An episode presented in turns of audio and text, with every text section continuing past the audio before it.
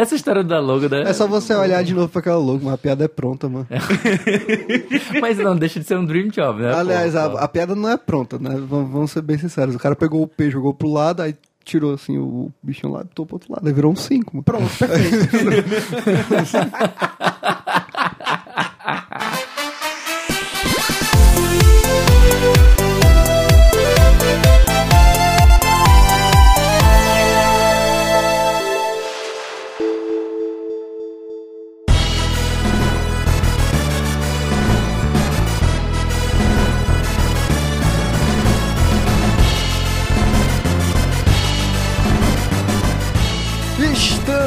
começando mais um Cast Potion, meus caros. É isso aí, meus queridos catedráticos. Está começando a sua dose mensal de catedratismo e, é claro, pedantismo. Agora é 2020. Primeiro cast de 2020. Que delícia.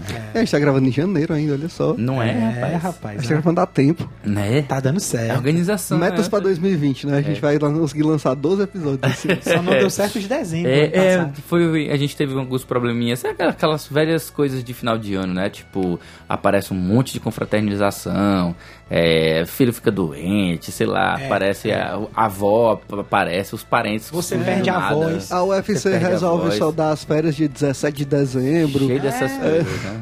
É, desse É, jeito. Acontece, a gente tem que estar preparado pra tudo. Mas é isso mesmo. Fazer estamos, estamos aqui tendo encerrado o ano de 2019 com 11 casts, são um número bom. A gente tem um A gente um tinha começado 2019 sem ser mensal, né? Na verdade. É, acredito que sim, não sei. Eu acho que a gente começou já mensal. A gente já começou mensal. Já começamos mensal, porque acho que a gente decidiu em 2018 virar mensal. Foi na reunião no final de 2018. É, aí nós temos então. Fora, foi, caraca, foi a meta de 2019. Isso, exatamente, o mensal. Agora a meta de 2020 é conseguir lançar realmente todo Os mês. 12, É, né?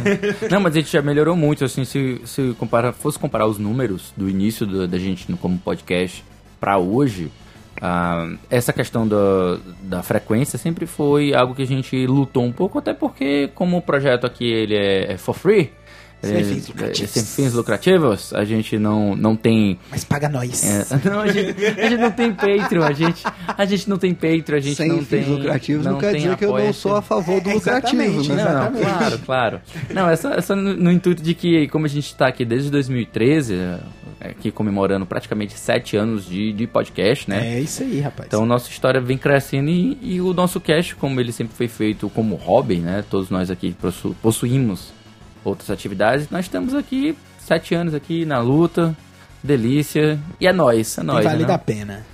É, então, meu caro amigo Felipe Lins, é, eu acredito que como ah, algumas pessoas que já possam estar ouvindo a gente com o tempo, ou se você estiver ouvindo agora, você vai estar sabendo que no começo do ano nós sempre temos um podcast especial onde nós comentamos sobre o que, meu caro amigo? É o tradicional, já o tradicional Anuário Potion. A gente vai aqui bater aquele papo bem light, bem livre, é, o, o velho, a velha piada do pauta livre, Ah, né? meu Deus, adoro. né? E na verdade nós temos apenas três guias, né? Nós vamos falar um pouco sobre os jogos que jogamos em 2019, os que gostamos, os que as decepções que a gente não gostou e também as nossas expectativas para 2020, o que, que a gente tem agora de, de que tá hypeando, que tá, ai, tá, vai ser massa, não sei o que, essas coisas assim, sabe? É, basicamente é um questão de, como você bem escutou, nós vamos comentar sobre jogos que nós jogamos. Isso. que nós Não tivemos necessariamente lançados. Isso, isso. É bom fazer essa diferenciação porque lançado todo, acredito que todos os podcasts que você deve conhecer aí de jogos que você deve acompanhar, cada um deve fazer os seus melhores do ano ou algo nesse sentido. A intenção não é fazer um melhores do ano, uma premiação, um consenso aqui. A gente vai, na verdade, a gente vai compartilhar com vocês aqui nossas experiências do que nós jogamos, discutir, debater um pouco aqui, falar, comentar sobre os nossos os nossos jogos jogados, né? Adoro, eu, eu adoro como tudo que a gente vai envolver jogo acaba tendo essa, essa duplicidade de palavras, jogos jogados, jogar jogos. É, isso é verdade. Eu também acho interessante essa questão desse. Da, da- da gente estar comentando sobre jogos que a gente conseguiu jogar, porque a não ser que você tenha uma vida de um jovem garoto de 15 anos que não tem nada que fazer da vida e tenha conseguido realmente jogar todos os jogos que saíram nesse ano, é, parabéns pra você. É, muita gente acaba, tipo, pegando um jogo, sei lá. Eu, eu, por exemplo, ainda não consegui jogar Bloodborne. É verdade. Eu ainda não consegui jogar Bloodborne, pretendo jogar ainda. Apesar de já ter jogado algumas vezes, saber que vou gostar. Mas todo mundo tem algum jogo que já saiu há algum tempo, etc, que não conseguiu ainda parar pra jogar ou realmente avançar mesmo na história, ou é aquela pessoa que tem 20 mil jogos, começou os jogos todos os 20 mil e salvou no primeiro momento que deu pra dar save pra poder fazer alguma coisa. Aí vai voltar um dia pra jogar e não lembra nem mais como é o começo da história. É. E aí vai jogar de novo. Acaba esquecendo o que eu falei. A gente acaba tendo essa gama de jogos pra jogar, então vai rolar muito jogo de 2017, 2016 aqui, 2000 e, e Rapaz, La Pedra. Você não sabe, você não sabe da missa metade. E a gente não regreta nada. Principalmente o meu caro amigo Felipe Lins, que participa de um projeto chamado Backlog Gaming Club, onde todo mês eles buscam, ele tem um jogo na mesa, do mês, né? um jogo da rodada, Isso, e é. aí você acaba jogando.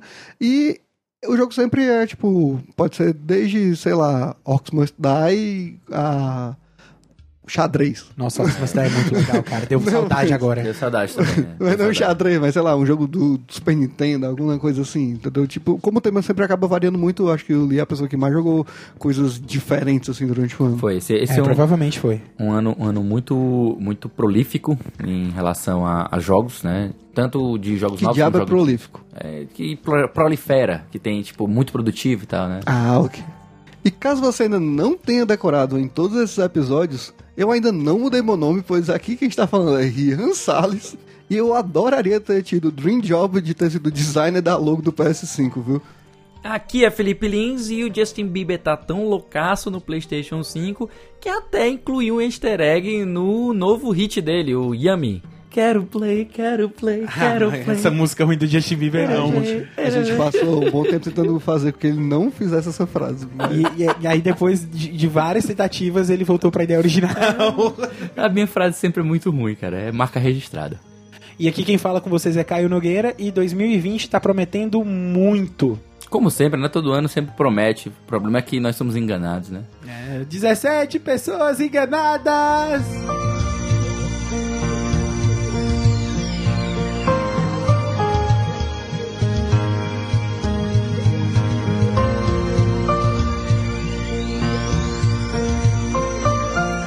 Então, pra gente começar o nosso papo, vamos aqui então. Vamos começar com o que jogamos, né? O que jogamos de bom.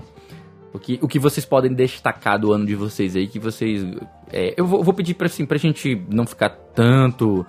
É, muito tanto tempo falando sobre, né? Vamos pegar uns três jogos assim, fazer uma amostragem, porque eu sei que cada um já deve ter jogado muita coisa.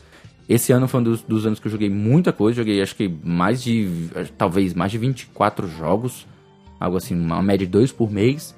Tanto pegando o jogo antigo, sei lá, Golden Sun 2, que foi o meu primeiro jogo que eu comecei finalizando em, em 2019. É, joguei também Legend of Zelda, o primeiro, lá de 1986.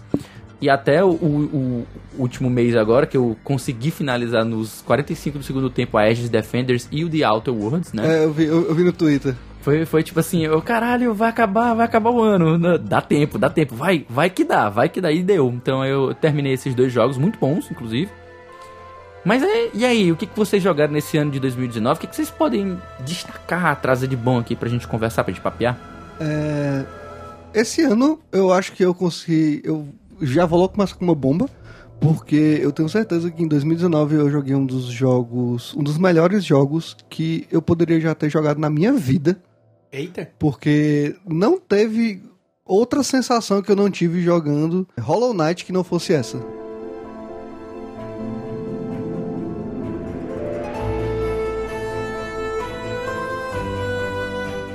Hollow Knight, Hollow Knight, joguinho bacana. Hollow é um Knight. indie muito, muito bem feito, né? É pela, produzido pela Team Cherry, foi um produto de Kickstarter. Um dos Uhum. plot twists mais legais que eu já vi dos jogos aí dos últimos tempos, viu, cara? Eu, Sem- Sem, spoilers, vamos tentar evitar os spoilers Não, eu mais só falei pesados, que tem um né? plot twist É, muito bom. Tem, tem sim. A gente Joga que tem um negócio muito massa. Tem gente- vários gente- plot twists. tem- a gente é- comentou ele no, no cast anterior sobre músicas, né? Eu acho que o Luan, ele, ele falou, ele indicou uma das músicas do... do... Do Hollow Knight. Não, as músicas são incríveis. Tem inclusive no Spotify, se você quiser ouvir. E Mas o que não é incrível tudo, naquele jogo, né? tudo do jogo é incrível. É tipo, a minha sensação jogando ele era o quão surreal era a quantidade de coisas que estavam dentro daquele projeto. Uhum. E hoje em dia você, por exemplo, conseguir ter acesso a um jogo desses por 20 reais, por 30 reais. E é, é tipo. é, sem noção na minha cabeça. Eu, por exemplo, todo tipo de trabalho de som, de arte, de história, de o quanto o jogo é extremamente bem feito com relação à a, a, a, ação dele. É fantástico, E- e olha- a precisão, porque é um jogo também precisa de precisão. E tu que é muito fã de Souls, né? De Dark Souls, então, tipo assim, tem aquele combate metódico que você precisa prestar mais atenção. Eu também gosto de Monster Hunter, né? Então, tem esse quê desse, dessa batalha, sempre exigir que você não fique só apertando um- feito um louco com os botões, mas usar a realmente cabeça, né? tem que usar tem, tem, que usar reflexo, tem que usar Tem, tem questão de padrão. observar os do, padrões, do, do bicho. Tem muita vibe de, de Mega Man, os boss, sabe? Uhum, claro. Observar padrão. É, assim. então pega Mega Man, pega Monster Hunter, as referências são boas. A né? metro- a- todas as referências que esse jogo pega são boas e, eles a, e, ele, a e ele utiliza essas referências muito bem, todos os aspectos. E sem contar que, tipo assim, o character design dos personagens é, eles são, é extremamente cativante. E, eu mais que lembro. você esteja lidando com um monte de. Porque são, é, é lida- você está lidando com insetinhos e máscaras, etc. Sim, sim. E, mas todos os insetos são. Todos os, os insetos são muito fofos. É, é incrível. E tem uma personalidade, né? Cada um tem, tem algo que os caracteriza. Até vai sair uma DLC, né? Que é da Silk Song, o Silk Song, que vai ser Não, é DLC. DLC, é o, é o standalone, né? É o, ele é standalone e ele na verdade é uma continuação, inclusive. Isso, e vai jogar com uma, uma personagem e é interessante como ela tem um, um design mais voltado como se fosse uma, uma usuária de, de, de alfinete, né? E aí ela tem essa história do Silk Song, ela, ela realmente tem um fio de, de, de seda. É porque é o né? golpe dela no jogo original, Exatamente. que ela fica tecendo as O coisinhas meu, lá, meu ponto é justamente esse, de você ter um personagem que ele, apesar dele ser um insetinho, ele tem mais personalidade colocada nele. O jogo tem, tem tons preto e branco, né? Ele, ele é uma coisa bem, bem mais próxima de algo monótono, não, não, não é nem monótono, é monotom, sei lá. Não, de Não, forma alguma. Eu não acho ele um jogo extremamente colorido, sabe? Eu acho ele, eu, eu acho ele jogo com a paleta até bem, bem mais escura, bem mais não, reduzida. aí cuidado, você tá confundindo tom com sobriedade. Sim, sim. Ele é um jogo bem sóbrio. Ah, A, a talvez paleta, seja isso. a paleta de cor é bastante. Tipo assim, é, as áreas do jogo, elas, você com certeza você consegue diferenciá-las muito bem. Tem uma área, inclusive, que é de cristais, etc. Sim, e sim, ela sim. é extremamente iluminada, é um negócio lindo. Não, mas o, o, As paletas são. são O que eu tô querendo dizer é que tipo, ele, ele, vai, ele vai trabalhar mais com esse, essa estética mais escura. Isso, é- talvez seja, seja a palavra melhor, é, melhor, melhor dizendo, seja isso. Ele tem essa estética mais escura, então ele não é um jogo que é ultra cores que saltam aos olhos. É, porque você tá num, num ambiente que você tá. No começo do jogo, você começa numa vilazinha lá em cima, depois que você passa o tutorial. E aí a tendência é que você vá cada vez indo mais pra baixo da terra. Então é normal Sim. que as coisas começam a ficar mais escuras. Inclusive Sim. tem uma área que é, é Nest, eu esqueci alguma coisa. É Ninho Profundo. É porque eu joguei, eu joguei em português. Inclusive tem em português, ele é full, tem como jogar full em português. E acho que é Ninho Profundo. E a, tem várias áreas lá que é tipo só breu. É só. mas. É, o, que Eu eu me- gosto, o que eu gosto da, da Da- direção de arte de Hollow Knight é porque é tudo muito simples, mas em compensação é tudo muito bonito. Sim. Sabe? É, não tem nada que seja é, muito, muito, muito confuso pra você ver na tela, muito, muita informação jogada. Mas em compensação é de uma riqueza de cores, principalmente os cenários, que você fica bem encantado com, com o que você vê de arte do jogo. É, velho, tem, tem uns. Tem uns é, é- é incrível. Tem uns insetinhos que você olha e, tipo, você pensa, cara, eu podia ter desenhado esse, esse bicho aqui agora no papel e estaria um insetinho aqui, mas ele ao mesmo tempo ele é muito lindo, ele Isso, é essa, muito bem essa feito. sensação de que é, foi tudo desenhado à mão também Isso. é muito bacana, cara. Acho que a última vez que eu vi um jogo que dava realmente essa sensação, que me passou muito bem essa sensação, assim, em, em coisas grandes, né? Em, em estúdios grandes, não em indie, porque indie tem muito dessa pegada.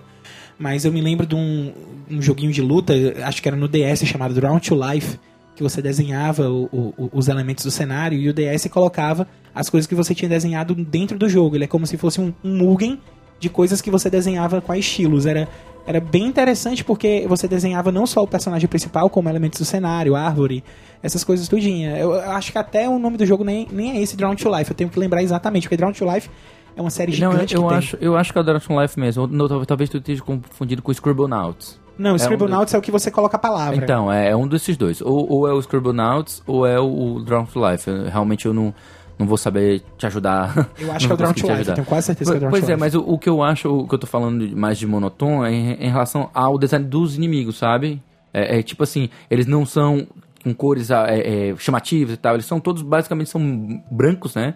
E aí o- a, a iluminação que vai dando tonalidades na, na, na, na cor deles, né? Depende, depende do inimigo, na verdade. Depende da área que você jogou. Eu não sei se você já jogou o jogo. Não, todo não. Joguei, um bocado, eu, vi- eu acompanhei a produção, porque eu, eu, eu backei ele no Kickstarter, e desde o começo já, já me apaixonei pela, pela a direção, sabe? E ele é, tipo assim, na mesma época, um jogo que seja também de plataforma, que não é exatamente na mesma pegada, mas também tem essa questão de ter elementos de, de Souls-like e tal, era o Shovel Knight, né? E o Shovel Knight, ele já é um jogo muito mais colorido. É, colocando, esse para- colocando esse paralelo assim, é que eu sinto mais essa questão de cores, sabe? Enquanto o Shovel Knight é muito colorido, cada personagem tem cor própria, tem, tem tons bem fortes, é, e, e toda essa vivacidade de, de colorização, já lá não. A iluminação presta um papel muito foda no, no, no Hollow Knight. Inclusive tem um, tem, tem um cast, salvo engano, de jogabilidade, só sobre o Hollow Knight também. Não sei quantas horas aí falando sobre o Enfim, assunto. eu, eu- da minha sensação que eu tive jogando esse jogo, eu fiz ele completa 112%, eu fiz 111% pura e unicamente porque Ultimate Radiance, que é a última coisa lá que tinha eu só não tive, não tinha tempo pra fazer Ultimate Radiance, porque você só consegue enfrentar ele depois de passar de um gauntlet de 50 boss. Ai, Você É, tem que não fazer todos os boss do jogo É, na ordem, na ordem lá do gauntlet pra, de- pra ter uma chance de lutar é como se contra ele. fosse uma arena, né? É, assim. exatamente. É pesado, viu? Pois é, é tipo, pesado. é uma parada que tipo, tu precisa tirar facilmente 40 minutos pra poder fazer todo o negócio se você não tiver as manhas completas ou speedrunner do caramba Sim, fazer. sim. Aí realmente no primeiro, Mas mesmo, mesmo no a primeiro galera, playthrough você não a vai ter galera isso. rápida também, que, que, porque isso é uma coisa de um DLC, porque ele já- acho que ele tem dois DLCs lançados e acho que quem comprar agora tem acesso aos dois DLCs. É, Como se fosse a versão GOTY, a versão Game of the Year já É, completa, tipo, né? eu acho que é. ah, Porque eu também o. os, os DLCs que foram lançados pra ele foram gratuitos. Ah, sim. Ah, Faz olha as sentido. coisas melhorando. E é o que também não faz sentido pra mim, porque você pagou 30 reais, você tem um jogo de. Eu Acho acho, que que, é pouco- facilmente te entretém por meses. É capaz de, de- É do, do. Team Cherry ele ter tido uma. Assim, a gente não sabe os bastidores, mas talvez seja por conta de um bom gerenciamento, né? O- Como eles, eles lançaram o Kickstarter, eles receberam uma boa grana para poder fazer o projeto. E muito provavelmente eles, eles eh, lidaram bem com essa grana, gerenciaram muito bem esses recursos, ao ponto de que eles não precisaram depender de vendas para lançar DLCs. Eles, tão, eles têm muito carinho pela, pelo, pelo público. Ao contrário aí de certos designers. Não, que tipo. Gastaram dinheiro com saque e moças promíscuas. É, tem, tem essas, essas coisas polêmicas do Kickstarter. Porque Kickstarter, como a gente falou no- lá no nosso cast sobre o assunto, ele inevitavelmente é um voto de confiança que você dá para um developer, para um time de desenvolvimento, né? Você não tem certeza que vai ser um bom produto, mas você dá uma, um voto de confiança. Muita gente, e falando Kickstarter, né? Muita gente, até tu pode entrar num, num outro jogo que tu jogou, que tu comentaste que tu não gostou, né? Que foi o Bloodstained. Né? Ué, já vai, a gente já vai Já entrar vai falar assim, né? que não A gente não tem ordem aqui, não. Não, não É, tem ordem. livre. É porque- a Pauta livre. Se eu Pauta posso livre. dizer, se eu posso dizer que o Kickstarter me trouxe uma alegria, que foi o Hollow Knight, o Kickstarter me trouxe um desastre, que foi o Bloodstained. É, Mas, é, aí, aí tem. aí eu concordo em alguns aspectos. Eu concordo em alguns aspectos. Eu achei o jogo bom. Eu gostei do que eu joguei. Eu, eu, eu sou bem honesto em relação a isso. Eu acho que o jogo, ele desde o começo, ele já, já se mostrou com uma com uma direção de arte odiosa pra mim. Eu, eu olhei aquilo ali e disse assim, cara, isso isso fere meus olhos. Aquela primeira imagem da Miriam. Uhum, uhum. O design da própria personagem já não gostava daquela tiara na cabeça dela, daquela, problema não é nem- daque- daquelas Só porque ela tem a vitrais. tatuagem de Romero Brito. É, é aquela, aquela tatuagem de Romero Brito nela, nossa, Eu não velho. sei se isso influenciou, meu. Eu achei que influencia, Eu acho que influenciou, sim. Não, nem tanto, porque eu sei diferenciar vitral, vitral e aquela coisa horrível que, que é Romero Brito. Mas tipo assim, Mas o ponto é que, tipo assim, eu não sei. Não foi necessariamente o design da Miriam, eu fiquei muito Não, boa. não, mas não só o design da Miriam. Também, tipo assim, eu já não gostei de. Eu, pessoalmente, não gostei do design dos personagens. O character design eu já não achei legal. Mas sabe que tu pode mudar, né? Ela Não, eu sei que pode. pode mudar Eu cabelo. É, pode, é eu totalmente sei disso. Mas É. ainda assim você ainda tem, tipo, por exemplo, a, a estética daquelas. daquelas. aquele vitral que vai se. Que, vai- que é tipo como se fosse uma doença que vai se espalhando pelo corpo Sim. dela e tal. Isso. Eu, eu não curti essa ideia visualmente, esteticamente falando. Tipo, ah, ela tem, ela tem. Por exemplo, se você for comparar com algo similar, de- tendo, tendo assistido Naruto, por exemplo, o Sasuke, quando ele é mordido pela, pelo Orochimaru, ele começa a desenvolver aquele padrão. Sim, é o selo Aquele padrão do selo tribal, né? Aquilo ali eu já acho esteticamente mais legal do que esse esse que tava tomando conta da, da- Do corpo do dela. corpo dela. Tipo, não, não tava Enfim, fazendo pra mim o- muito sentido, mas tudo bem. O que eu posso falar de Bloodstained é que O problema do jogo são outras coisas, né? não é, é tipo, é, é até difícil dizer isso, mas eu acho que o design aumentou outros problemas. É. Porque Vamos lá, vamos ouvir, vamos ouvir. a minha sensação que eu tive, eu joguei ele inteiro, joguei todo, todo, todo. Porque chegou um ponto do jogo que eu só pensei, eu já joguei esse jogo até aqui, eu vou acabar. Entendeu? Já Já nadei. me obriguei a isso, né? Eu já nadei até aqui. Eu, É, Já mas- tô no inferno, eu vou abraçar o demônio. é. Constantemente Não vou eu, morrer na praia, né? constantemente eu jogava ele e ao ponto de que eu via quantas animações eram, eram mal feitas, texturas Sim. horríveis, diálogos completamente vazios. E uma história que basicamente ele pegou e tirou a palavra vampiros e trocou por alquimistas. É. ele, pegou, ele pegou um roteiro, aí ele foi no Wordzinho lá, aí pegou vampiros, aí substitui palavra, alquimistas. Pronto. É, mas... Foi isso que aconteceu. Porque a história é, essa. Era como se ele tivesse uma história já pronta para um próximo Castlevania. A história- E aí, e aí ele, ele, em vez de lançar um Castlevania, ele aproveitou. A Mudou história, as ideias. inclusive, É, tem como um dos pontos chave pra você chegar, você atacar uma lua. Nossa senhora. Uma lua, tem até lua envolvida no negócio. assim. Nossa. É de seres da noite. é, é- é muito descarado, é muito descarado que é tipo vampiro. Assim, pra ser bem sincero, de todos os Castlevania que eu joguei, nenhum é um primor de roteiro, nenhum é um primor de trama, não é um primor de, de diálogos.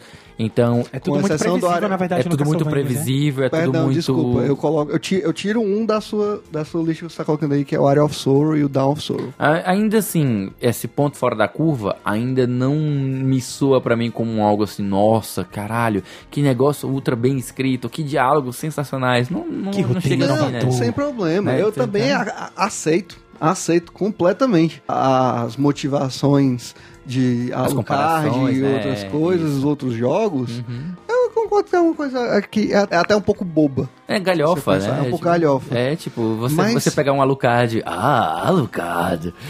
É, mas na época, na é- eu acho que uma coisa que ajudou a tornar isso galhofa, a gente notou com o tempo. A gente não foi uma Não. coisa que a gente notou talvez no lançamento, porque até mesmo a gente não tinha tanta referência. problema, Não, a referência acho- era o sanduíche de Gil do Resident Evil. Não, mas o meu problema é que o Igarashi, ele passou com Bloodstained, ele passou pra mim a ideia de que ele não evoluiu. É, isso é verdade. É, mas assim. Ele me passa a ideia de que ele tanto não evoluiu como ele não quer evoluir, entendeu? Eu penso, Porque- eu já penso já nesse sentido, porque pra ser bem sincero, todos os Igavanias do, do DS, 3DS que eu joguei, eles têm um design muito similar, é como se eles fossem ah, uma linha totalmente Symphony of the Night com um gimmick, sabe? A cada novo eu vou adicionar um gimmick, é algo mais ou menos como a Nintendo faz com o Zelda, ou como ela faz até com o Mario. Ela, ela coloca um novo título da franquia e acaba tendo só é um pouco de é bem mais do mesmo, mas com alguma então, o Pokémon também, sabe? A, a- a vibe de Pokémon que Todo, também tem todo o esse- esse- sistema que envolve a, a- o jogo, a, a jogabilidade de Bloodstained, ele é cagado e cuspido de algum Castlevania de- do próprio Area of Soul, por exemplo. Aham. Que Porque- também é do Code Garage, né? Vale Que, dizer. não, então, mas é porque, tipo, a minha sensação é que eu tô jogando o mesmo jogo que eu já joguei, É, mas entendeu? é bem isso mesmo. A, a história das almas que você tem que pagar. Você coleta a alma, a tal. manchaté, os poderes das almas, por exemplo, também. É, são coisas eu achei muito simplórias. Pega o. Mas parece que ele re, Todas as- reutilizou, é, parece que ele eu não sei, reutilizou é tudo que ele já tinha feito parece em que- Castlevania. Exatamente, É. parece que ele pegou tudo que ele já tinha feito e não é como se tudo que ele já tinha feito fosse uma coisa muito variada, porque ele, na verdade, ele, ele, ele replica muita coisa em vários Sim, jogos. sim. Mas o, ele que, o que pegou- eu diria, o que eu diria que é o mais ponto fora da curva, talvez seja o Portrait of Ruin, né? Que é, é um, pra mim, é, Isso. é, Portrait o- of Ruim. É, que muita, gente, diz- muita gente dizia isso, né? Mas, mas assim, eu, é Portrait of Bom, cara. eu, eu Aquele jogo é confesso, eu maravilhoso. confesso que na época... O Portrait of é o que tem o. o- É a Jonathan Charlotte, e Charlotte. e o Jonathan. É o do DS. Mas é o, é o que você tem, tem um espíritozinho, um espírito, não sei, uma magia, etc., que é lançar um osso, que eventualmente vem, vai um osso grande. Eu não me lembro desse detalhe. É porque eu acho que eu vi no AGDQ, algum AGDQ da vida, alguém fazendo uma run de Portrait of. Precisava disso. E aí o cara pegava o espíritozinho de, um, de jogar um osso, e aí tinha uma chance em tantas de, na hora que ele tá jogando os ossos, sair um Big Bone, sair um osso gigantesco, que dava muito dano. Entendi. Aí dava, dava um aspecto de sorte, mas que fazia muita diferença. É, Ah, era do absurdo. Ele ficava. Acho que quem quiser pode até procurar, Portrait of Ruin, Run, GDQ, etc. É, é muito engraçado, porque na hora que ele tá em algum boss usando a habilidade, o pessoal na plateia fica pedindo Big Bone, Big Bone, Big, Big Bone, Bone. pedindo. Aí quando todo mundo sai! Pois é, eu, eu- eu falando aí do Portrait of Ruin, né? Eu, eu já tive essa época de, de achar que ele era ruim porque ele tinha um- uma jogabilidade um pouco diferente. Você tem que alternar entre dois personagens. Mas, assim, você revisitando ele, eu, eu, eu fui revisitá-lo, eu comprei ele na época pro DS, né? E fui rejogar.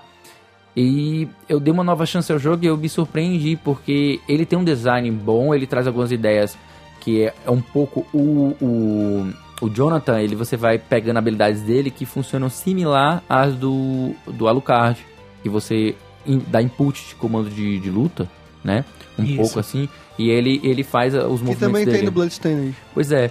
E, e, a- e enquanto a Charlotte, ela já é uma outra vibe. Você precisa pegar as magias pra ela, porque ela é uma maga. Então ela não tem tanto poder de, de combate, de, de físico. O negócio dela é mais é em relação às magias de suporte e de coisas que ela vai invocar no campo de batalha pra lhe ajudar. Ela não deixa de ser poderosa, claro. Mas é- você tem essa dinâmica dos dois personagens que você pode Ah, trocar me- a, qualquer- a qualquer A, momento. a Eu coisa acho do isso legal. Bloodstained que tem, tem, tem, esses, tem algum, várias armas. É, pronto, uma coisa que eu acho positiva desse jogo é que ele tem uma variedade enorme de armas. Eu acho que ele tipo, pegou todas as possibilidades de Ah, armas. Como o Warrior Sorrow. O as Sorrow também era Não, mas assim. é- é não. Mas o Warrior Sorrow você tinha, você, tinha, você tinha pistola, você, tinha, você usava é, chicote, Não, não, não, não, não, tu não quiser, tá? entendeu. Eu acho que. Eu não sei, mas é porque é, é imbecil a quantidade de É, armas ele levou um diferentes que tem. diferente. É, né? ele levou um muita patamar coisa, completamente diferente. coisa. Não sei, é. E todas elas têm, têm algum gimmickzinho de você fazer algum input de luta, ou fazer Sim, sim. ela faz alguma habilidade e tal. É, isso é ok. Mas isso é tipo. Uma É, lista do ok. É, reutilização de É coisas uma que ele lista do ok né? que eu esperava.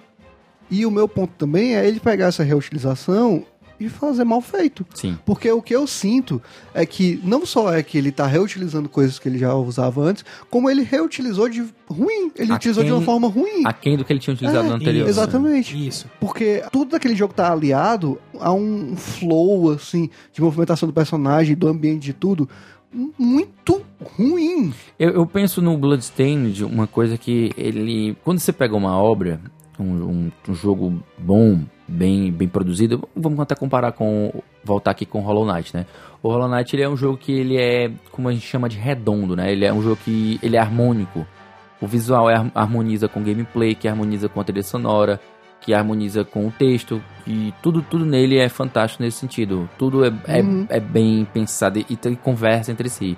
Eu não enxergo muito bem essa conversa no Bloodstained. Eu acho ele acho, eu acho ele um jogo com é, com perdão da Não. palavra, com perdão da palavra, dissonante. Ele não é harmonia de É, dissonância, mas ele é tempo dissonante. todo, o tempo todo parece que tudo briga com tudo. É isso. A, a- você parece que você tá jogando um, o gameplay parece uma coisa e quando você é como se tipo assim são níveis diferentes de, De decepção. qualidade. Não, São níveis diferentes de decepção. também, também, também. Mas é como se fossem níveis diferentes de qualidade. Você imagina, cara, a variedade de armas e o sistema de utilizar elas é, é interessante, mas ele parece que não tá conversando. Mas aí não me dá vontade de fazer. É justamente, é como se fosse se você destrinchasse cada elemento, cada coisa, cada elemento do design, você fosse ver algo que é legal, que é bacana, mas quando coloca tudo junto não funciona. É, ele não, não trabalha em harmonia, tá, tá, tá dissonante, né? O problema, o problema do, o grande problema do Bloodstained, na minha opinião, é porque eu acho que talvez o foco na exploração que ele tentou dar foi algo que acabou perdendo a mão nas outras coisas, porque assim, o cenário é enorme, é gigantesco. Tem muita coisa pra você explorar e, e, assim, ele se apegou muito ao fator nostalgia dos, dos órfãos e de Metroidvanias, principalmente de Castlevania mesmo, já que já tem um bom tempo aí que a Konami não mexe em nada na franquia. Não, desde pra que ele poder- saiu, desde que ele saiu, a gente teve o quê? A gente teve um Não, o último Castlevania que ele fez, que é Castlevania da série principal, é Lords of Shadow 2. Não, mas não foi. Não, eu tô falando ele, ele não, ela, né? A Konami. Ele, o Igarashi, ele saiu depois do 3DS. Aí chegou a sair uma versão pro PlayStation de um. De um, um jogo. Tipo meio que um jogo celebrativo. Foi um jogo... o- eu acho que o último que ele fez foi o Lords of Shadow Mirrors of Fate. Eu Não, tenho nem certeza. não, Aliás, não, tenho- não foi nem ele. Lords of Shadow ele, ele se envolveu. Ele não já era envolveu. com- Já era o David Cox que já Era o pegou. David Cox e o, o, o, o Kojima, né? O Kojima deu consultoria nesse jogo. O, o- isso aí já era como se eles, eles chamaram até de parênteses na franquia, né? Porque é como se ele tivesse pego pra testar um outro tipo de design, uma pegada diferente. Ele é mais God of War. É, é, exatamente. ele, ele é um pouco. né? E ele também é um, é um Castlevania 3D. Né? E quando você passa para Mercury System, que vai fazer a versão do Mirror of Fate, né, que é para 3DS, ele meio que pega um- uma espécie de 2.5D, que é a vibe do Bloodstained, mas não, é- não foi produzido pelo, pelo Pelo Igarashi. Igarashi. Eu tô, dizendo, eu tô querendo lembrar daquele jogo que tem entre o, o Order of Ecclesia e o, o outro que ela é lançado pro PlayStation na PSN. Que é um jogo comemorativo que você joga com vários personagens Esse da que série. tu tá falando é o Harmony of Despair. Harmony of Despair, jogo de pronto. Despair. Eu, Harmony jo- eu joguei Despair. com o Caio esse. Pronto, é foi, muito massa aquilo. ele, ele foi o, uni- o último jogo de Castlevania nos modelos mais tradicionais e tipo assim, eu não acho que ele tenha sido feito pelo Igarashi. Ele tem uma pegada diferente. Ele não é, ele é, ele não é um jogo de exploração de Castlevania com uma Ele é- campanha. ele é Stage Rush. Ele é stage rush, ele é uma coisa muito mais arcade, sei lá, talvez, nesse, nesse sentido, sabe? É muito mais de você repetir aquela fase, você fazer um bom, uma boa pontuação e não é de run, é um jogo de run. É. um, jogo, é um jogo que você ficar repetindo. De- tem um certo grind nele também. Não, não é, não é um Castlevania nos, nos moldes tradicionais, ele vai utilizar a estética tradicional. Agora sim, o que eu gostei de Bloodstained, o que eu mais gostei de Bloodstained, não que eu tenha não gostado do jogo principal, gostei do jogo principal. Agora o que eu mais gostei foi o, o Curse of the Moon, que foi o jogo paralelo que ele lançou. Que foi lançou, que lançou ontem, an- antes, né? Antes, lançou é, antes. que é contando Aquela- um pouquinho a história do Zangetsu e Que tal. ele é em 8 bits, né? É, que é, é- ele é 8 uma referência ao Castlevania 3. É um fake É, 8 bits, é a referência a joguei- Castlevania 3. Eu não joguei ele, mas sei lá, eu acho, eu acho isso tipo tão Eu vi brinde. muito- mas ao mesmo do tempo que que ele é brinde, ele é um jogo que ele, no sentido que eu tava falando, ele já é muito mais de conversar as mecânicas com a estética, com tudo. Ele é muito mais harmonioso do que o, o, o Bloodstained mesmo. É, tem, é verdade. o, o Bloodstained ele tem várias coisas que eu não sei se foi uma decisão é, que me fica na dúvida se foi uma decisão que ele quis fazer, que ele quis que Se foi uma tivesse. decisão ou se é, foi se um uma erro. decisão ou se foi um, ou se é um erro. Porque acontece tanto que, por exemplo, assim, ele tem uma que ele constantemente quebra a tua movimentação no jogo.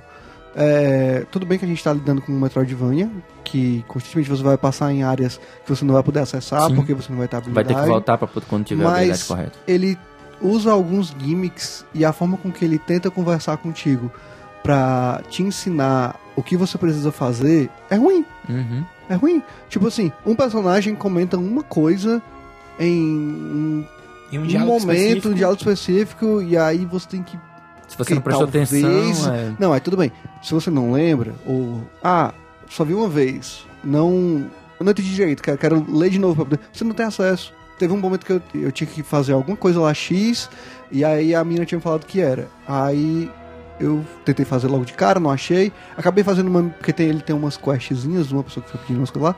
Fiz umas questzinhas pra, pra, pra pegar um ouro. E aí eu voltei pensando assim, peraí, peraí, eu não lembro de tudo que ela tinha falado. Fui falar com a personagem de novo e ela não falava de novo o que, é que eu tinha que fazer. Ou, não é necessariamente o que eu tinha que fazer, mas ela não falava de novo nada sobre a, a quest. E aí eu Aí fiquei. prestou atenção, o prestou. que não prestou diabos eu vou fazer aqui Ok, estou agora? perdido. É, o que diabos eu vou fazer fiquei agora? Eu é- fiquei, acho que das 14 horas de gameplay, 3 rodando, tentando fazer alguma coisa. Achar alguma coisa. Ah, achar alguma coisa pra poder fa É, pra fazer. Eu acho que isso acontece muito quando você realmente não presta atenção.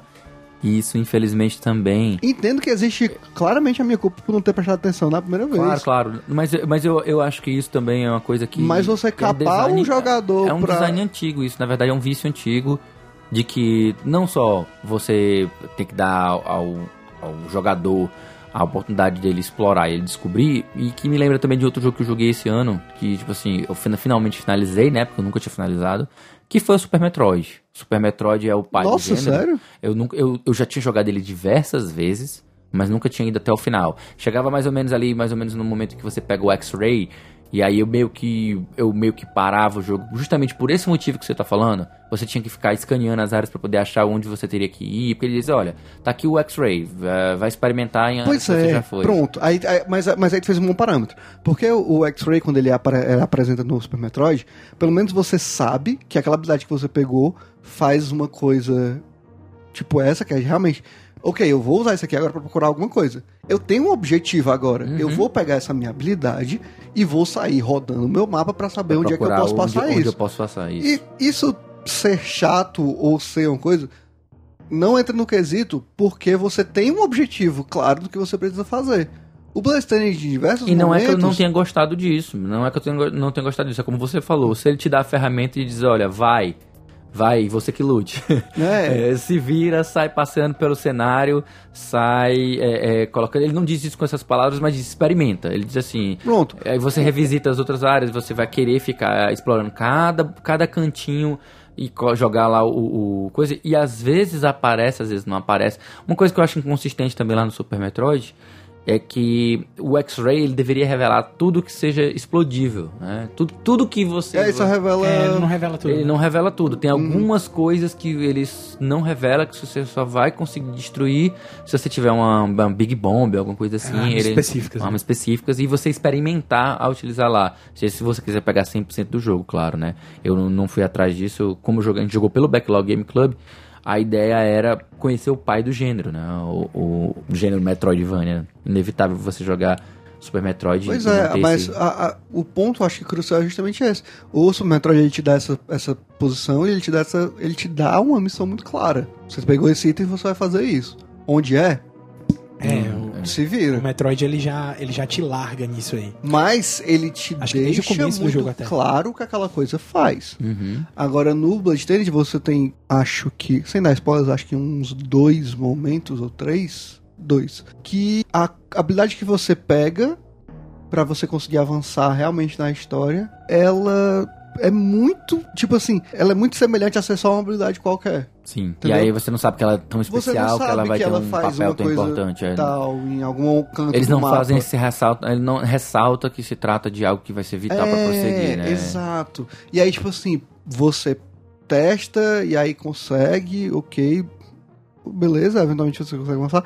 Mas não é legal, sabe? Não é uma boa decisão Deixa, de você deixa, é, fazer deixa isso. muito solto, né? Deixa muito solto. É tipo, eu, eu não tô pedindo que você segure na mão da pessoa e a pessoa e precisa fazer todos os passos sabendo, não. Mas pelo menos dá uma chance da pessoa poder dar aquele clique assim, Sim, de sim, saber o que ela tem, que- que ela tem, Tem a que questão da escala também, né? Da preocupação. Porque como o próprio Bloodstained ele tá mais focado em exploração e o mapa ser muito grande, você se perder já é uma coisa muito fácil.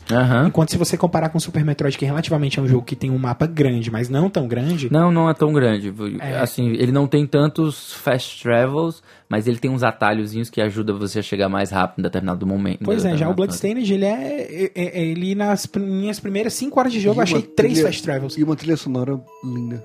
Ah, É, do. Metroid. Ah, não, é, é fantástico. A trilha sonora do Super Metroid é 80% do jogo. É, é muita coisa mesmo. Ah, aí sim, que é, outra coisa que eu senti falta no Bloodstained. Só pra, pra Mas poder só pra, gente- complementar. pra, pra gente não ficar. Só pra poder complementar. Quando o, o Metroid te solta dessa forma, ele meio que te solta, mas ó, teu, as tuas opções aqui são um pouco mais limitadas. Então não tem tanta coisa pra você ir atrás. Já o Bloodstained não. Ele, ele tem um mapa enorme e possibilidades grandes. E você pode sair testando coisa a rodo. E, e isso faz você perder o foco. Então isso quebra o ritmo de narrativa e o- ritmo de desenvolvimento da própria história. É, é um jogo que se você não pensar dessa forma, você acaba se prejudicando com o tempo de gameplay. E se eu puder dar um fim na matéria Bloodstained, eu posso dizer que o, o último boss também é, tipo, decepcionante. É, é completamente decepcionante. Eu, eu não sei se foi a sorte do destino ou o que é que seja, mas eu tava usando uma habilidade, porque o boss final, no última coisa que acontece, ele é uma coisa que ele roda, ele fica, tipo, pela arena toda, rodando, sabe? Sim. E aí eu, coincidentemente, pelo destino, ou o que é que seja, mas era a habilidade, a habilidade que eu tinha mais gostado, era um giro de, de gelo que batia ao redor de mim inteiramente. Então, tipo, no último boss, eu só fiquei apertando o triângulo. Nossa senhora. Eu só, eu, eu só fiquei apertando o triângulo. E deu certo. Eu, eu apertei o triângulo até acabar toda a minha mana, aí eu comi uma pote de mana, e aí apertei o triângulo da metade da barra. E aí foi isso. E o boss não reagiu. Foi, foi fácil e sem graça. Foi completamente. É, da metade É, tipo, do jogo é- pra é frente, decepcionante isso. é sem graça o jogo. É, E no diametralmente oposto, que até pra gente fazer um, um contraponto, né? É, dessa questão de, de frustração, mas num outro espectro, do outro lado do espectro, eu em 2019 eu joguei o Sekiro, né? O Sekiro.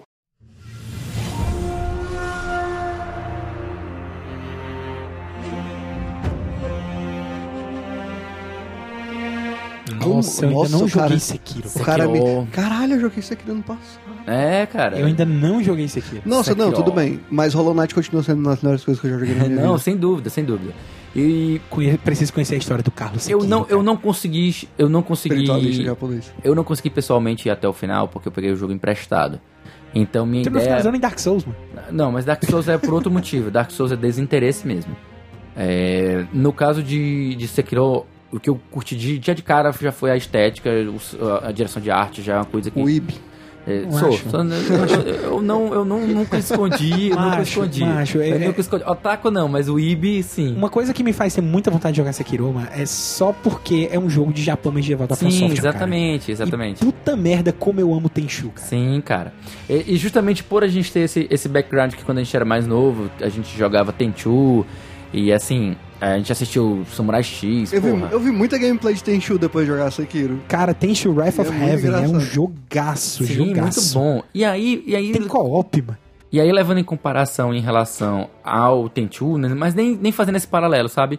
Mas eu, eu queria, eu queria, o que eu queria pegar era justamente do que tu falou. Eu, eu pessoalmente não consegui chegar até o final porque eu decidi o seguinte: não é que eu tenha parado de jogar porque eu não tava conseguindo prosseguir. É que eu, como eu tava com ele emprestado, eu disse: não, eu vou esperar sair no Steam um preço mais, bara, mais barato, uns 80 reais mais ou menos por aí, pra poder pegar o jogo. Porque ele, a promoção maior que ele ficou foi 130, e por mais que ele valha esse preço, eu, eu tenho uma política pessoal específica de que eu não pago mais de 100 reais no jogo. É, é aquela coisa de, da, da- daquela cena do Monkey Island. A não paga mais Zelda. Zelda. É, Tu never, tu never paga. pay, não never pay que more seja Zelda. Não, Deixa, Zelda, de, deixa Zelda. de colocar na tua cabeça que tu não, Não, paga mais cara. 100 reais, que tu paga assim. Tu Regra pagar. é Zelda, tu coisa. pagou um console novo pra jogar eu Zelda. Vou, eu vou novamente reforçar aqui. Regra é uma coisa. Eu tenho esta regra e eu sigo esta regra. Não significa que eu não faça exceções. Eu faço exceções. Aham. Não vou mentir. É, o que eu tô dizendo, Zelda é uma exceção. Ah, esse ator não é uma exceção também. Mais, do, mais inclusive do que o Zelda. Por exemplo, o Zelda 2 agora eu não vou comprar. O Breath of the Wild 2 eu não vou comprar. Eu vou pegar emprestado. Eu não vou comprar. Eu, eu já deixo bem claro pra vocês. Eu não vou pagar 250 naquele jogo. Simplesmente. Simples assim. Alguns meses depois. Não, não, pode pode anotar. Pode anotar. O meu Switch hoje eu jogo tudo tudo Ele vem com tudo Switch emprestado. versão colecionador Não, de é porque o Breath of the meu Wild 2. Switch, o meu Switch hoje ele é só jogo só joga o jogo emprestado. Entendeu? Então esse foi o mesmo caso do Sekiro. Eu joguei ele emprestado. Então eu não queria é, me esforçar tanto por um jogo emprestado. Prefiro que eu possa jogar na minha conta Ah, então direitinho. entendi. Não, não, É porque a não gente é tá que você não guardou, digital. é É porque a porque... gente tá jogando em jogo digital. Como a gente tá falando de jogo digital, pra poder jogar emprestado, precisa jogar na conta da outra pessoa. Sim, sim, sim. Então, Você guardou a experiência pra quando você Exatamente, puder exatamente. apreciar no, no seu tempo. É aquela coisa, eu guardei pra comer depois. Eu guardei pra comer mais tarde, sabe? Você deu uma provadinha, Isso. achou gostoso. Não, eu fui bastante, eu fui bastante. Eu, eu, eu, eu avancei muito em Sekiro, mas Sekiro tem duas, duas coisas muito, muito importantes. Muito pungentes. Primeiro é que é um jogo muito grande. É enorme. Ele é muito grande. É eu, bem grandinho. eu acho que ele quis pegar, sei lá, é, um, o que normalmente é um Dark Souls com seus DLCs, ele quis colocar dentro de um jogo só. Então, ou talvez até mais do que isso, sabe? E não é nem que o mapa seja muito grande, seja absurdamente gigantesco. Não é. Mas é porque ele é um mapa bem preenchido, é recheado. Cada, cada novo lugar que você vai são próximos e cada novo ambiente vai sendo puxado de um outro. O level design é fantástico, sabe? É. Cada ambiente vai sendo, vai sendo puxado de um outro, e em cada ambiente há inimigos extremamente agressivos Ele me e, e passa... subchefes, chefes e subchefes que são difíceis, que você vai, vai, vai perder bastante tempo enfrentando eles. Ele me passou a questão do, do design, do, do level design dele e Uhum. tudo. Ele me passou muito uma vibe muito parecida com a de Dark Souls 2, que ele meio que transforma as áreas um pouco, tipo, mais que elas são ligadas, elas têm muito uma vibe de fase, Sim, É, de sim. ser um ambiente Sim. que porque o Sekiro você consegue facilmente mudar entre essas áreas a partir do que você vai liberando. E ele me passou muito essa vibe de Dark Souls 2, sendo um design bom, porque o Dark Souls 2 é horrível. É. A gente já falou muito desse design. Considerando o fato de que em Dark Souls 2 você, depois de atacar um moinho e subir um elevador no moinho e chegar tá no num, chegar num negócio De com lava. lava, É. É, não faz muito sentido. sentido. Mas Mas é como sempre falamos, no, e falamos inclusive no, Dark, no, no, no cast sobre almas negras e também no cast sobre é, Souls-like, né? Convoluto. Design convoluto. é, é, É a, a palavra que define é Dark Souls. É o que dá pra, é, o- é o que ajuda a gente, assim, a, a, a doer menos, é sabe? o poder do roteiro. É o poder Aí é o plot armor, né? É O, o Sekiro ele bebe power. muito do, desse sistema do que Mas eu já foi acho o Dark ele Souls mais 2. assim, enquanto ele não tem a interconectividade e os atalhos que tornam o design do Dark Souls um maravilhoso, porque assim, o que o desinteresse que eu tenho de Dark Souls é muito mais, muito mais por conta da estética. Não é que eu não goste do jogo, achei ele ruim. O, ele, ele é gostoso de jogar. Eu já eu passei várias. Eu joguei, inclusive, jogava no notebook, no, no trabalho. Só pra vocês terem uma ideia, às vezes, quando tava sem fazer nada, eu tirava um tempinho pra jogar um pouco de Da- Dark Souls. E eu gosto de Dark Souls, a parte de mecânica e a coisa. Mas a estética, ela é pra mim tão enfadonha, tão sem graça. Eu sei que tem gente que ama aquilo ali, o Rian é um dos que ama. Essa É, coisa. Acho que a Petro não é muito fã da, da estética de Dark Fantasy. É, não, não, não, não sou fã. Pois é. Eu sou totalmente não fã. Eu sou, na verdade, o oposto de fã. Eu não gosto. Uhum. Então, tipo assim, quando eu vejo algo esteticamente. Mas espera lá, tu jogava Diablo, pô. Mas Diablo, quem disse que eu acho o Diablo bonito? Ah. Entendeu? Eu, não- eu não acho a estética de Diablo bonito. Era um jogo que na época era o maior expoente do, do seu estilo, de Diablo Dark Fantasy né? também. Não, não, não de Dark Fantasy, no sentido de gameplay mesmo. Então Ah, era, um, sim, era um jogo que a gente saía jogando, jogava Sim, horas sim. e horas. Eu e minha irmã jogávamos, mas assim, não é que eu, nossa, que estética foda, a Hawkeye, a história dos Nephalem e tal. Nunca foi uma coisa que assim, uau, meu Deus, Não, eu vou eu, ficar eu, super eu, fã. eu tô me referindo mais a Diablo 2 mesmo. Diablo 3, ele é um ponto fora da curva na Ah, história tá. de Diablo. Sim. Eu falo de Diablo 2. Mas É, enfim. Mas, mas- mas, assim, deixando bem claro, Diablo 1, Diablo 2, a série Diablo e tal, não é uma estética que eu acho agradável. E a mesma coisa Dark, Dark Souls Hum, tem. entendi agora. tem Mas o ponto que a gente tá falando aqui é Sekiro. Eu quero saber Claro. Você, você gostou de Sekiro? Não, é uma das melhores experiências que eu tive. Porque, no- sinceramente, pra mim, eu, eu joguei Sekiro também, joguei inteiro. Uhum. Fantástico o jogo. Incrível. Tanto por jogabilidade quanto por várias referências a várias coisas da, da, da história japonesa mesmo. Que ele possui. Os nomes de generais, os nomes Sim, de coisas lá do tipo. Eu sigo um, um casal no Twitter. No, no Twitter, que uma das pessoas é viciada em Japão antigo. Sim. E ela comentou muito. Ela é tipo um dos jogos que ela mais gosta, inclusive, é o Nioh. Nioh é muito legal também. e- Só que o Nioh tem uma Eu- é- pegada é- diferente. Pera que eu vou né? falar, eu vou Mas falar é de Nioh, eu- eu vou falar de Nioh. é Mas jogaste. Nioh em 2019? Joguei. Não, mas o, o ponto é que ele Excelente. comenta o quanto tem muita coisa legal em Sekiro da história no- de referência nos nomes. folclórica, né? Tem É, referência tem muita referência histórica, folclórica. folclórica e tal. Eu, eu acho fantástico isso. E, e é o que mais me encanta. Eu até tava comentando com o pessoal agora recentemente no Twitter. E pra mim mereceu o jogo do ano. Não, merecido. Totalmente merecido. Merecidíssimo. Eu, eu tô assistindo uma série agora chamada Kimetsu no Yaiba, que foi muito famosa agora em 2019, que é uma série que também explora um pouco essa, essa, essa ideia, né? Tanjiro! Ele, ele pega essa questão de, de- do Japão medieval, é, né, que é a, Não, é- não é medieval, nem não. medieval, né? Ele, Ele é um Japão que tá no momento da, do. Ele, na história do anime, pelo menos na época, ele é um Japão que tá se modernizando. As Isso, saindo, saindo do feudal, saindo do as feudal pra... principais- Tipo, já tipo tão- aquele período do Samurai X, né? Da era Meiji. Eu acho que... É porque tem trem. Eu acho que talvez similar, seja similar. É o que, é o que eu chamo de medieval, porque na verdade não é medieval, né? O Japão realmente, ele tem a era feudal. A palavra É correta é feudal. feudal, é feudal. Pronto, é, é- é a era onde as cidades maiores estavam começando a terem mais modernidade, É, com roupas mais ocidentais É, e é, presença o, é, de, o período, é, o período Meiji. de trens, Mas assim, etc. o que, o que é o mais forte não é exatamente a era, porque eu sei que as eras são diferentes. A era do Sekiro é bem diferente da era do, do, do, do, do Kimetsu no Yaiba. Mas não é nessa questão da- do período histórico, mas a questão do aspecto folclórico. Porque o Kimetsu vai trabalhar com os Onis, né? Que também alguns chamam de é, Yashas também, né? Os Onis ou os Yashas. Que são os yokais, né? Que então, são esses demônios que comem gente, que assumem formas. Aí tem é uma parte folclórica japonesa muito forte e eu gosto muito, eu dou muito valor a essa, essa parte cultural. Um dos jogos que eu mais gostei de jogar por conta de, exatamente dessa estética, por mais que o gameplay tenha sido muito repetitivo, foi aquele do, do Muramasa, de Demon Blade. Vocês, não sei se vocês já jogaram jogar. Sim, sim. Que tem no Wii, tem no Vita. Ele é um jogo que é maravilhoso, eu acho É esteticamente da- ele muito da Vanillaware. Vanillaware, né? Vanillaware. É um jogo lindíssimo, mas que o gameplay peca por ser tão repetitivo ao ponto de ser mais e mais e mais e mais e mais e mais do mesmo. Ele não tem tanta diver- o, o level design dele é fraco. Então, ele é um jogo lindo, esteticamente lindo. Eu consegui até o final, esteticamente lindo. Ele tem uns contos com os personagens que são folclóricos, que são histórias curtinhas, que são uma delicinha, uma delicinha pra quem é fã desse dessa cultura então específica. Então eu não, não nego meu caráter Wibs, eu não vou nem mentir. Aham. Não é não é no meu feitio.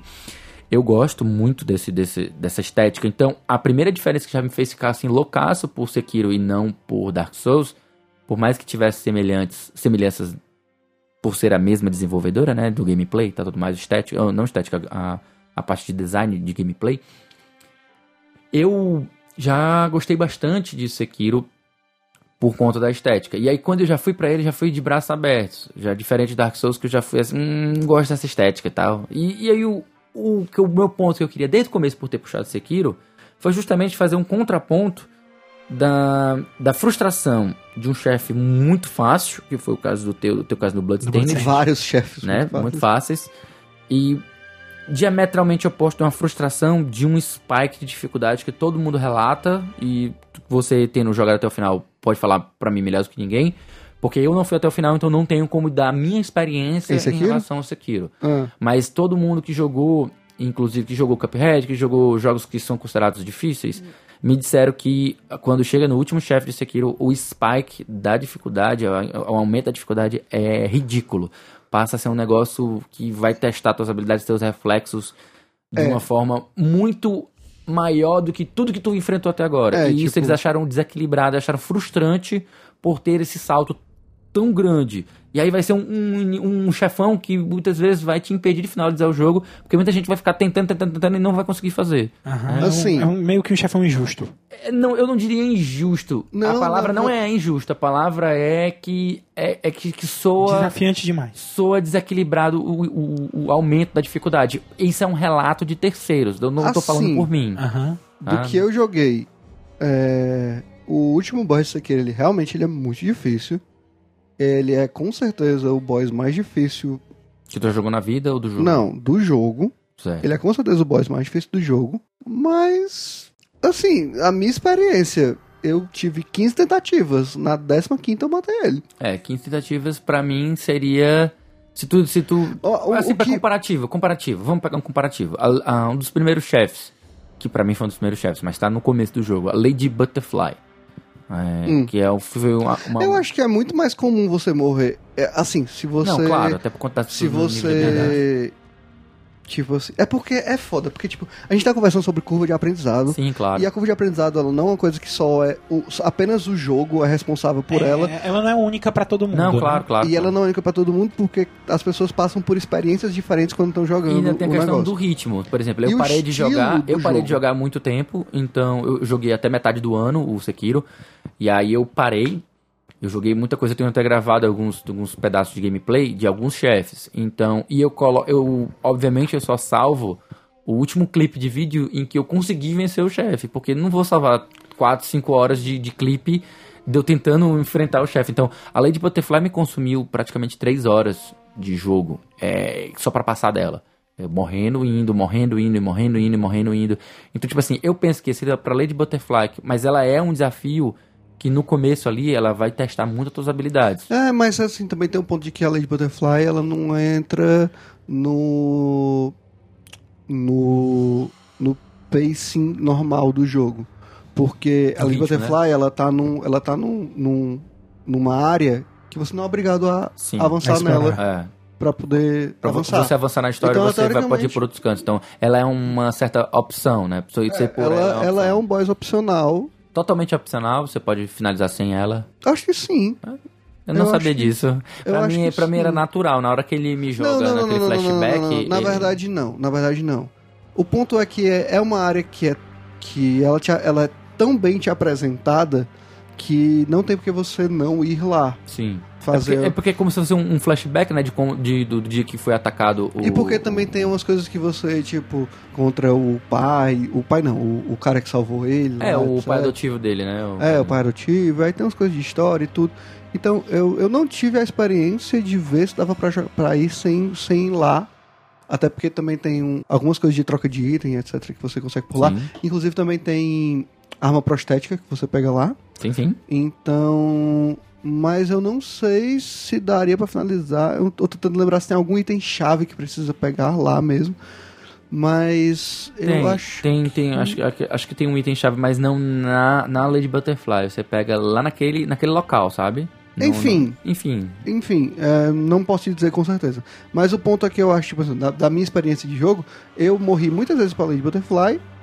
Não tanto quanto, quanto, quanto tu, mas acho que é porque eu sou uma pessoa que tô mais. E talvez Eu- tu tenha eu- enfrentado ela mais na frente, com. Como tu enfrentei no falou, começo. Eu é. No no começo também? começo. O primeiro, o primeiro chefe que tu enfrentou foi ela? Foi. Eu O tenho. primeiro é por- boss que eu enfrentei foi ela. Antes mesmo de enfrentar o, o do, do cavalo. Eu. É, eu enfrentei ela antes de enfrentar o cavalo. Pois é. Mas o ponto aqui eu, é porque eu acho que em matéria de, de Game Souls-like, Tu tem mais Eu experiência. tenho mais experiência. É, tu jogou os, os, os três Dark Souls também. joguei né? três Dark Souls, É. joguei pouco Bloodborne, joguei tudo, etc. Não, não, Então, não é tipo, o eu aprendi perfil. já a ser mais diligente e a, a ver melhor o negócio. Não é normal. Mas o Claro. ponto é que ela foi um boss muito difícil do começo, mas passável. Mas em diversos pontos do jogo você passa por boss bem difíceis mesmo, assim. O próprio macaco lá, o macaco é, é chatíssimo. E aí tem um momento onde você enfrenta dois macacos. Três, não? Tem um momento que você enfrenta dois macacos, tem um momento que você enfrenta três macacos. Não, Não. três não. Três, três. Não, não tem nenhum momento que Não, três, eu não. ia dizer que tinha Máximo que- é dois. mais três, três maca é macaquinhos pequenininhos que fogem com duas coisas. Já. Ah, mas- não, esse macaco é Mas relevante. macaquinho não, não, não é um macaco fantasma. Não é o bom. Eu só, pronto, tem uma coisa disso aqui que eu fiquei um pouco meio, hein, assim, que eu acho que, que eu esperava um pouco mais, era a cobra. A cobra. Porque a É. cobra, ela não é um, Não é um necessariamente boss, um né? boss. Ela envolve Ela é um um... perigo, obstáculo, ela é ela um é uma- obstáculo, né? Ela é um obstáculo, obstáculo. É- você consegue matar ela e ela tá inclusa na história se você quiser fazer o final maiorzão. Ah, então tem que ser tem, pra você fazer o true final. O final Tem que matar ela. Tem que matar ela, entendi. Tem, tem uma forma de você matar ela. Entendi. É, eu, eu, eu encarei ela mais como um desafio de, entre aspas, platforming, né? Do que de. Um pouco de stealth também. É mais um, um, um desafio de avanço do que um desafio Pois de é, combate. Teve né? muito isso. É, Mas é. chegou um momento que eu fiquei pensando assim, ok, será que vai chegar o momento onde eu vou, Vou enfrentar, enfrentar onde eu, onde eu vou encontrar ela e vai aparecer a barrinha de vida, sabe? Aí, Assim, vai- não aconteceu Mas não momento. teve. Não, mas isso foi uma coisa que eu. Ah, vou dar um ponto negativo, por causa disso. Não, não, claro, foi uma coisinha que você ficou Porque, decepcionado. ah, droga, queria, queria, queria. Não, não, mas. mas... Queria ter lutado contra o Orochimaru. Mas o. E tu, Caio? Najarala o nome disso aí. Na geral, é. E tu, Caio? Cara, ela é toda carnavalesca. Ah, eu ia falar de um outro jogo, mas eu vou falar logo de Nioh, aproveitando essa vibe que a gente Pronto, tá já Japão, puxa logo. Né? Nioh é um jogo que eu acompanhei ele desde o estágio alfa, certo? Eu joguei o alfa... Que foi lançado, não foi- lançado como. Nioh, o cara um- acompanhou uma demonstração, desde quando né? era chamado apenas de Nick. quando ele Não, era quando ele apenas era- um nizinho. Quando ele ainda era Itio, né? Nossa, velho. Nossa. Eu tô com muita raiva de ter entendido essa piada. Mas sim, é, Nioh, ele... Eu acompanhei desde o alfa e eu finalizei o alfa, né? Não é Nioh, não. Hã? Não, não é Nioh, não. Não, é Ni. Oh!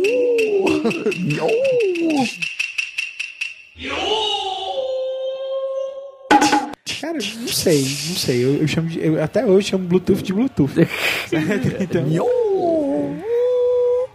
é, então, o nome japonês, assim, aí eu, eu chamo É, de ser, deve ser né? deve É. Nioh. Porque apesar de a gente tender o, o H a transformar num, numa abertura eh, Deus. né? É, exatamente. fonética do, do tom pra Mas, ó. assim, quando eu joguei é, o, o pré-alpha, eu finalizei o pré-alpha e eu ganhei os bônus de finalizar o pré-alpha. Porque quando você finalizava o pré-alpha, se você jogasse o jogo principal, Você tinha uns bônus. ele te dava umas armaduras bonitas e Eu não me tal. interessei. eu- nessa época eu não me interessei pelo Alpha. Enfim, eu tava. Eu joguei o pré-alpha do Nioh inteiro, finalizei, ganhei os kits, né, e tal. Quando foi pro beta, eu não joguei o beta. Né? E, mas assim, o design no Alpha tava ridículo de, de quebrado. Sim. O fato das armas quebrarem era algo que tava incomodando Deus e o mundo. E aí o pessoal tava, já, já devia estar salgado com Breath of Porque the Wild. acontecia sabe? o seguinte. Não, aconteceu o seguinte. Nossa, eu vou jogar Breath of the Não, Wild mas esse o. Alpha, o Alpha, o, Eu joguei, no, eu finalmente terminei ano passado. o Alpha do Nioh, se eu não me engano, foi antes de Breath of the Wild. Sim, sim, sim. Certo? Então, é, o que é que Ou foi concomitante, eu Você acho. aprendia a arma, você pegava o jeito dela e na hora que você ia pro combate principal pra usar aquela arma, ela já tava desgastada, ela ia quebrar e você tinha que se forçar a aprender outra arma. Que tipo de Dark Souls 2 é esse? Então era, era Mas ele é, ele é da- Dark Souls 2 tem tanto isso É. que tem inclusive uma arma que ela vira outra quando ela quebra. Nossa. Inclusive, é muito bom. inclusive é, esse negócio do Nioh, porque o Nioh ele tem uma pegada diferente do Dark Souls, embora ele tenha muito daquela questão do, da dificuldade de ser do mesmo estúdio lá que fez o, o Dynasty Warriors, ele ser o Dynasty Warriors de Dark Souls, aliás, o Dark Souls de Dynasty eu Warriors, ver, né? é. Que o Mas pessoal, não é, é Omega costuma Force, não. pensar isso aí. Não, não, Omega Force. né? É, mas ele é da Koei Tecmo. É da Koei Tecmo, é isso. Certo. O que eu senti diferente nele, né, em relação aos jogos dela, é porque ele realmente ele tem uma história que você tem um protagonista, né, diferente é, exatamente. da, da Koei Tecmo de, de Dynasty Wars, que geralmente são guerras e tal. É, né, é a história bem fixa ali do que aconteceu lá na, na, na- na época dos Três Reinos na China, né? Sim. Mas é, essa do, do Nioh, o que eu gostei é porque, assim, embora ele tenha a questão da dificuldade de ser um jogo que vai te punir e que ele também tem uma curva de aprendizado, ele é um jogo diferente de Dark Souls, porque Dark Souls o combate é lento. Sim. E em Nioh, se você piscou, você piscar, você morre. Você tem que estar ligado no seu oponente e ter um reflexo rápido para poder entender o que é que você vai fazer. Você já tem que chegar com a estratégia pronta e você já tem que saber mais ou menos o que, como é que você vai fazer para se virar para se matar aquele cara, porque se você for pensar na hora do combate, é certeza você morrer. Tu já chegaste, tu jogaste ano passado Sekiro, testou? não, não, assim? não, não tive ainda nenhum contato com o Sekiro. Porque eu queria que tu justamente fizesse um paralelo entre o Nioh e o Sekiro em matéria de gameplay. Porque assim, pelo que eu joguei dos de ambos, o que eu acho que é. Assim, a estrutura talvez seja a maior, a maior diferença. Acho que o que pega mais em relação ao Nioh é a estrutura. Porque enquanto você tem no Sekiro alguma coisa fluida, que você tá jogado lá, é uma coisa de Dark Souls, né? Que você não tem. Por mais que você tenha a, a distinção de, de, de fases, né? De localidades, não é nem fase, é localidade, né? Isso. Você tem aquela qualidade de você vai explorar e tem um chefão ali, tem um boss ou tem um mid-boss que vai ser o teu desafio naquele lugar. Isso. Não é o caso do Nioh. O Nioh, ele vai como se fosse entrecortado, né? Ele tem missões É, são missões em que você vai para áreas Isso. específicas do mapa e você tem, ele vai, resolve aquilo ali. e ele vai recortando o mapa, isso ele vai seccionando o mapa. A, a sensação de fase é, é, é muito mais absurda no Nioh do que em- no Dark Souls 2. Muito. Com certeza. Porque tem, tem a interação de você voltar pro menu, ter que escolher Isso. a fase que você e vai. é isso que eu não gosto, porque esse gameplay entrecortado, ele, ele é legal. Ele é legal para sessões curtas. É uma coisa que foi utilizada, inclusive, em outro jogo que eu vou falar aqui, que numa franquia, na verdade, em outra franquia que eu vou falar aqui, que foi um dos destaques de 2019 pra mim, que foi o Luigi's Mansion. No, Luigi, Uhum. no Luigi's Mansion 2, o jogo foi todo seccionado desse modelo que você tá falando. Você tem missõezinhas, aí você vai realizando as missões e, ela, e elas são seccionadas em pedacinhos, trechinhos que você tem um objetivo ali, cumpre e pronto. Encerrou, recebe a nota da missão, A, é, B, A, C, sei lá. Enfim, nem lembro se tem nota no, no Luigi's Mansion 2. Mas é, é uma das coisas que, pra mim, por mais que eles chamem de design para mobile, no, no mobile handheld, sabe? Eu, eu, eu não concordo que seja um, um design para. Porque eles entendem que o mobile, o, o handheld, ele tem que ter sessões curtas. Então eles seccionam assim o gameplay, ah, o ritmo do jogo, para essas missões quebrar, quebrarem esse ritmo para que você possa ter um descanso entre uma missão e outra. É, exatamente. Eu pra acho ficar mais fácil pra você se organizar. Eu acho isso interessante. Tem seu valor, tem seu valor, sabe? Tem seu valor. Ah, eu quero jogar uma missão, parar, conversar um pouquinho no. É tipo um Han, eu vou caçar um bicho Isso, e- mais ou menos como um Han da vida que, que tem essa. Caçar o bicho, aí depois de uma pausa. Exatamente. Vou realizar essa missão, dar uma pausa, comer alguma coisinha ali, eu vou ao banheiro. Entre missões eu vou fazer outras atividades da vida. Mas não deixa de ser um pouco. ah, quando você tá querendo jogar por, on- por horas e horas a fio, por longas Ah, horas, é, Quebra. ele quebra, vai quebrando ah, o ritmo. E eu não acho isso legal pra quem quer passar muitas horas. Ele é muito bom pra quem quer jogar sessões curtas, de fato. Uma missão, duas missões, pronto. A mesma coisa também no, no, no Metal Gear Solid 5, que foi uma das coisas que eu detestei. Daquele jogo foi justamente essa questão de estrutura de missões. Pra mim, o que foi que destruiu aquilo ali com um, um Metal Gear foi essa estrutura. É, porque você tem que voltar pra Mother Base pra lançar a missão. Isso. é Não, não, não, saco. você não precisa voltar pra Mother Base. Ele Não, é, pra lançar a missão principal precisa. o Peace porque tem que ver as animações Não, lá na Mother não, Base pra poder basta- voltar pro Não, mapa. basta você subir pro helicóptero. E algumas missões principais não precisam. chopper. Mas subir no helicóptero pra mim já é uma interface da Mother Base. Não, tudo bem. É, é. É, E até demorado, né? É Um loading que disfarçado, né? Que vem, chega o helicóptero. Exatamente. Que Quebra pode- aquela sensação de mundo, de mundo aberto que o Metal Gear Solid Sim, tem. sim. Não, na verdade não é que quebra a sensação. Eu acho é que o que mais faz ali é te quebrar o gameplay, o ritmo. É quebra tá, o ritmo. Tá naquele ritmo lá, caralho, eu quero fazer a próxima, não quero, quero passar a próxima parte. E tal, tal, tal, tal. E não, aí pronto, tem que esperar o elevador. Oh, o elevador, ó. É, o- Esperar o elevador te levar pra área com lava. é, Esperar o picote. É porque, comparando assim, eu fico pensando no Luigi's Mansion. No Luigi's Mansion tem um elevador, então se você quiser mudar de, de andar, você precisa do elevador. Tem Sim. que esperar o elevador chegar. Voltando a falar de Nioh, é, e assim, pelo fato do combate ser mais, mais elétrico e eu já gostar mais de Dynasty Warriors, Eu foi um jogo disso. que eu me identifiquei muito rápido, né? Tanto que eu cheguei a terminar o Alpha e, e você tinha o limite de, de uma semana pra terminar a missão do Alpha e tipo assim, a, a- dificuldade estava ridícula por causa desse negócio das Tinha, armas. tinha as armas que quebravam e tinha um negócio que você era, tipo, o design dele te colocava múltiplos inimigos e como ele tava mais é, orientado pra um combate individual, É, é, Você tava mirando num outro e tava matava. mirando um outro e, e- e- e te matava, exatamente. Uma coisa que acontece algumas poucas vezes no Sekiro, mas é gerenciável. É gerenciável. O tanto de inimigos que vem, a velocidade com que eles caminham, permite com que você seja mais rápido que eles, você manobra entre eles Isso. e te, e te faça ter essa facilidade. E como a- o, o- o estilo mais frenético do Nioh na época do Alpha não tinha essa diferenciação, né? Então os inimigos às vezes eles, realmente eles freneticamente era a coisa que ma- mais lembrava, Sem sabe contar o o ponto de que Sekiro ele é ele é ele tem uma movimentação tridimensional por completo, né? Uhum. É. Porque ele é horizontal e Ele vertical. me lembrava nesse aspecto, sabe, qual jogo? Aquele eh, Ninja Gaiden. Ninja Gaiden, que às vezes, às vezes você é gangado por alguns inimigos, É, né? exatamente. Ele- Mas ele- o Ninja Gaiden ele é um hack slash. Ele é um hack slash, exatamente. Mas O- é o- fantástico. eu- nele funciona porque é um hack slash. Você mudar de direção de golpe, você saltar, você fazer um dash ou uma esquiva, é muito mais rápido, Mas é frenético e você é fantástico frenético. em Sekiro é você tá- Pra poder dar porrada na É galera. fantástico de Sekiro de você tá no meio da putaria, aí você puxa o negócio, sobe pra um galho, respira dois segundos e mais assim, dois segundos porque é o tempo que o pessoal vai começar a Vai rebolar atrás coisa pra coisa em você. mas Não, mas ele, tem seus momentos ele que você consegue esses- que você consegue se esconder atrás de alguma coisa, os inimigos Sim, atrás mas de isso, você, é, tá? isso, isso que é fantástico Você consegue aqui. manipular Porque o você combate. joga como é, tipo assim, não tem nada no ambiente que te impede de fazer alguma coisa. É. Entendeu? É, é, eu entendo, eu entendo. Agora- Inclusive, vai ter um- um- uma estratégia pra enfrentar o, o, o bêbado, né? O, o drunkard, o, o Juzou, alguma coisa De usou. de usou.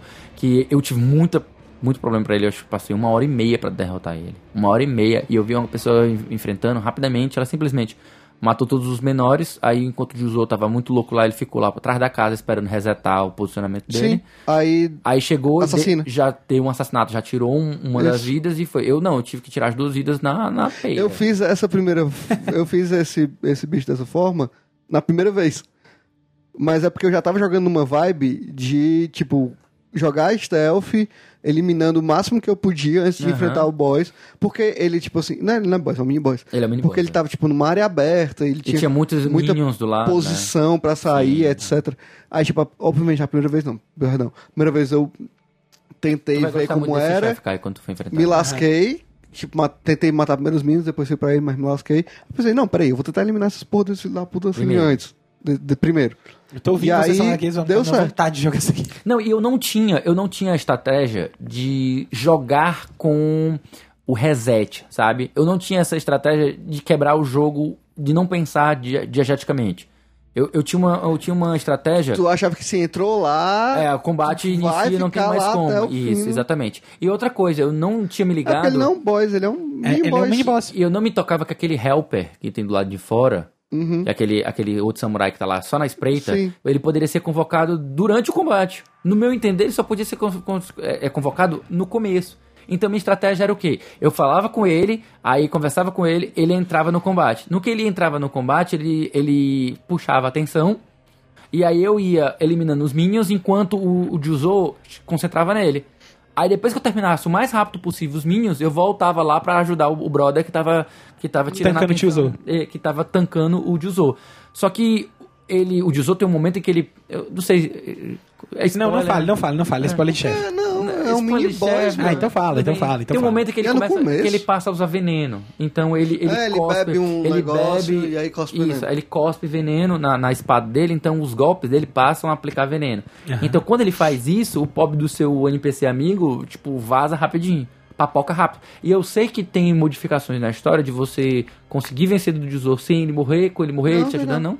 Tem Não? Me disseram que tinha. né? Não, não é modificação na história, é só um. um- Poder falar com ele depois, né? Não, é só a posição que tu vai. Porque, tipo assim, teoricamente aquele que tu tava vendo ali ano passado.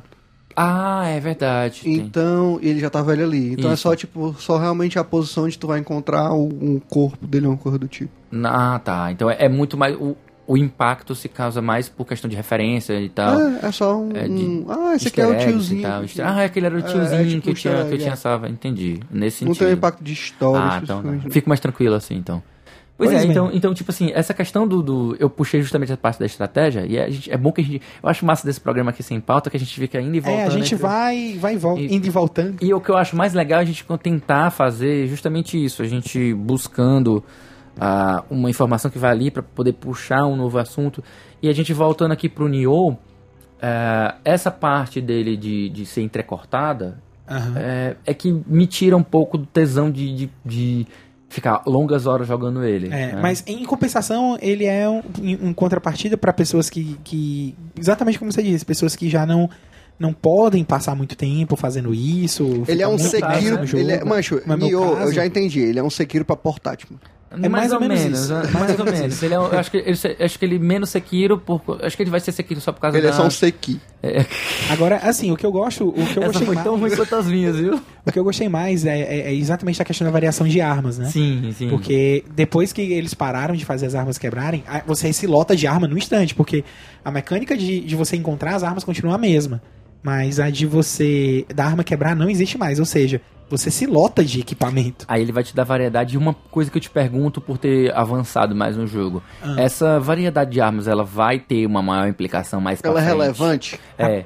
Mas se Vai- você quiser, é. Porque Não, tem boss que é mais fácil de você enfrentar usando uma estratégia em que você adapta a arma que você tá Ah, usando. mas aí em relação a, ao estilo de luta, não é em relação a, tipo, a fraqueza. Não, qualquer boss pode ser derrotado com qualquer não, arma. presta atenção. Minha pergunta não é essa. É porque é o seguinte. É, eu tô falando de matchup, de um pensamento mais de jogo de luta, tipo Fire Emblem, de ter você ter o Pokémon também, sabe isso? De ter você fraquezas e, e coisa. O meu ponto é esse. A variedade de armas, ela vai se traduzir em inimigos que são mais fracos contra determinadas armas ou que são ou que são mais eficientes para matar com determinada arma porque tem um, um alcance maior, tem uma mobilidade maior, nesse sentido, o que que tu percebeu mais para frente? Assim, no começo Você- pronto, eu, vou, eu, eu, eu posso tentar o que eu acho que do, do que tu quis falar. É porque eu acho que tu quis falar é que se, se tu sentiu a necessidade de ficar trocando de arma. Isso. Ah, não, não senti. Mas é porque acontece o seguinte: dentro do Nioh, é, eu, eu, eu eu achei logo de cara o estilo de arma que eu gostava, o estilo de arma que, que eu me adaptei muito bem. Eu experimentei alguns e tal, mas não. Deixa, a- eu- deixa eu adivinhar, tu foi com duas espadas. não, foi com uma só. E- eu- eu- eu- Era o meu segundo chute. Era o meu segundo Só que assim, Sabe por quê? Por causa do Monster Hunter. o estilo de arma que eu uso, o estilo de arma que eu uso, ele é uma espada só, mas ela tem quatro estilos. Sim. Ela tem o ataque alto, o ataque médio, o ataque baixo e o ataque de saque. Sim. É o Certo. Yai, Yai Isso. Então, é, quando eu variava, quando você vai jogando, você consegue manter uma variação desses estilos pra poder enfrentar qualquer situação que você se, se coloque com aquela arma, Sim, sim. certo? Então, pra mim, eu, eu fui a gameplay inteira só com estilo de arma. Então, e foi uma arma que eu me especializei no começo do jogo, eu falo me especializei, porque quanto mais você vai usando a arma, mais pontos de especialização você vai ganhando Ah, interessante. arma. Ah, então é. é E você lembrei gasta esses disso. pontos lembrei disso. ganhando habilidades. Então Sim. eu me lotei com todas as habilidades da arma desde o começo do jogo. Pra mim, eu fui só trocando o estilo da arma pra pegar armas mais fortes, mas sempre daquele mesmo estilo. Entendi. É, é- é um outro elemento que ele tem em relação aos Souls, que é, é muito característico dele, e, mais, e é bem diferente do Sekiro, nessa questão. É essa questão do drop de armas, ah, os status de É armas. a, a questão de você usar os amiritas dentro dos templos pra poder configurar como é que você quer o jogo, quais, Uhum. Quais são as ajudas que o jogo quer que, que Não, você não só quer isso. que o jogo lhe dê. Não, eu, eu, você eu quer acho aumento isso, de força, você eu- quer encontrar mais item de cura, você quer encontrar mais arma. Eu acho isso muito bacana pra você customizar a sua experiência, mas eu, eu tô me referindo mais à questão de mecânica mesmo, sabe? Uhum. Mecanicamente falando, e o Sekiro você tem a, praticamente a mesma espada, e aí você vai, tipo, ganhando aumento de força por meio de chefes, né, nem por níveis, alguns chefes eles te dão algumas. como é o nome daquilo ali, Rian? É, como é que chama? Beads. É tipo. Contas. Contas, É, é, contas, contas. contas, prontos. Você recebe É contas porque, deles. é, é porque são literalmente beats mesmo. Pronto, são beads, é. Então você recebe as, as contazinhas e tipo de colar de contas. E essa e serve pra que você troque, você utilize pra você ganhar mais força. Aham. Então você junta quatro e você É vida. é vida e, vida e força também. É né? vida. É, força você ganha com a memória. Ah, é verdade, perdão. É, Toda é, vida que você luta contra um boss, você ganha, tipo, a memória da batalha. Isso. E aí você troca a memória por alguma coisa que você resgata. Aí é tipo assim, é, quando você troca isso pra você ganhar mais força, parece tipo, a memória da batalha contra fulano de tal. Fulano de tal foi um cicrano que Ah, era sim. muito Aí vai ter a muito explicação de fodão. quem era fulano de Isso, é, é, É. é uma parte da Ele ele, ele, ele te dá, te dá um pouco de lore e além de te dar um pouco de lore, ele também aumenta a tua força não por meio de pontos, mas por meio de, de milestones, né? Tu enfrentou aquele boss e agora mais pra, acho que é a forma Não, é que um o jogo ponto, ele te dá, tipo assim, um nível de... É porque o nível de... É porque a gente falando de ponto de experiência, sabe? Eu tô falando mais questão de experiência, como você grindar É. a experiência, sabe? A gente tá É porque comparando a meio que com experiência a que forma do você Dark Souls. grinda de Sekiro, é, você utiliza uma barrazinha de XP que vai crescendo, etc.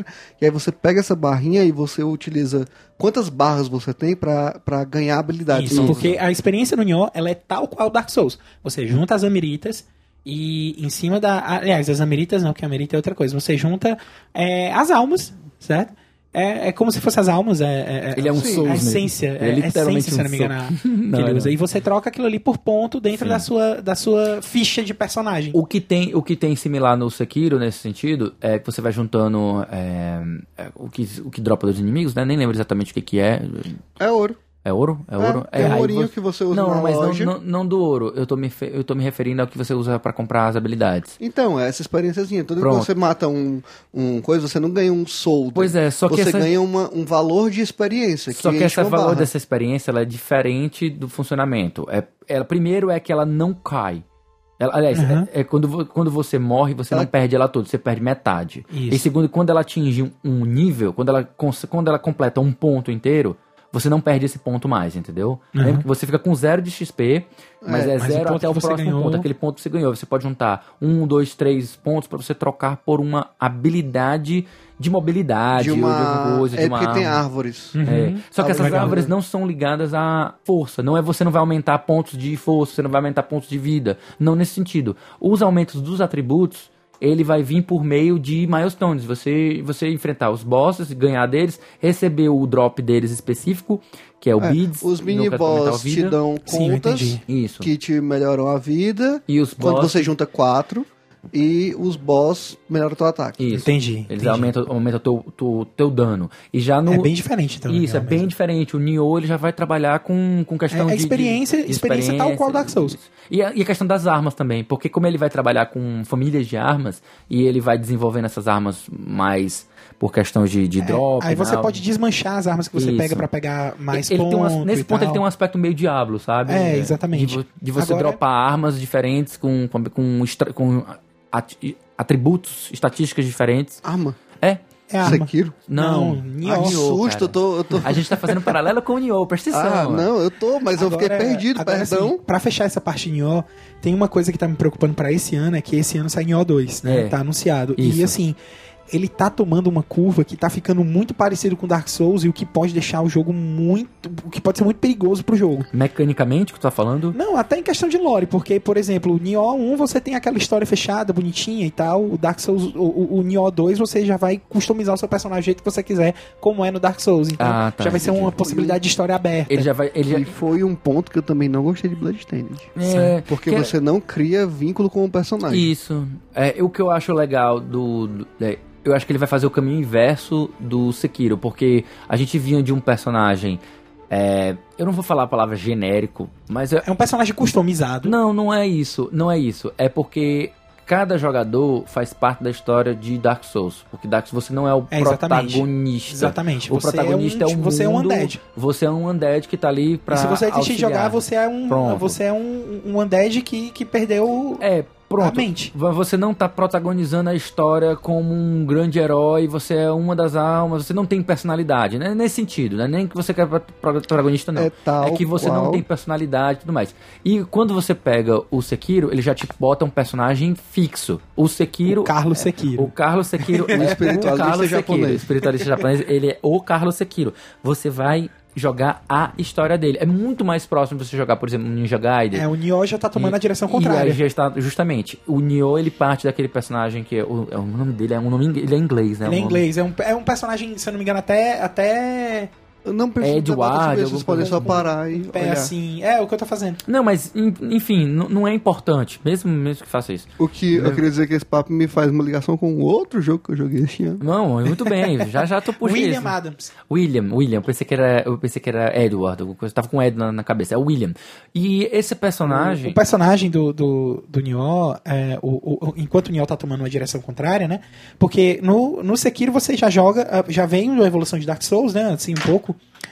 Mas você tem aquela história fechada. Já no Nioh ele tá fazendo o contrário. No Nioh, você segue a história do William. isso. E agora, no Nioh 2, você vai criar o seu personagem. É, né? vo- você vai ter menos O que é muito arriscado pro, eu não, eu não diria arriscado, eu não diria arriscado, eu diria que é uma mudança de, de paradigma. É, eu acho que é eu difícil, falo- porque você pega um primeiro jogo com uma identidade O risco... e aí você É, o tira o vínculo da, no segundo. O risco que eu falo é de ter uma coisa um pouco. um- Uma, uma coisa que, embora seja baseada em Dark Souls, ela te distancia. Porque Sim. enquanto você tem um personagem, uma história de um personagem, que no caso é a Que história era um William, diferencial, né? Ele te distancia de Dark Souls, porque Dark Souls você vai se relacionar com o mundo exatamente com aquele personagem que você Isso. criou. Ele é a, a sua personificação naquele mundo. E é mais é um mundo, é mais um mundo e o que você vai fazendo nele para que ele avance a história dele, do que no sentido de você contar e você viver a história do personagem. É, e, e tem também essa questão do, do- de ser um jogo Souls-like, né? Uhum. que, que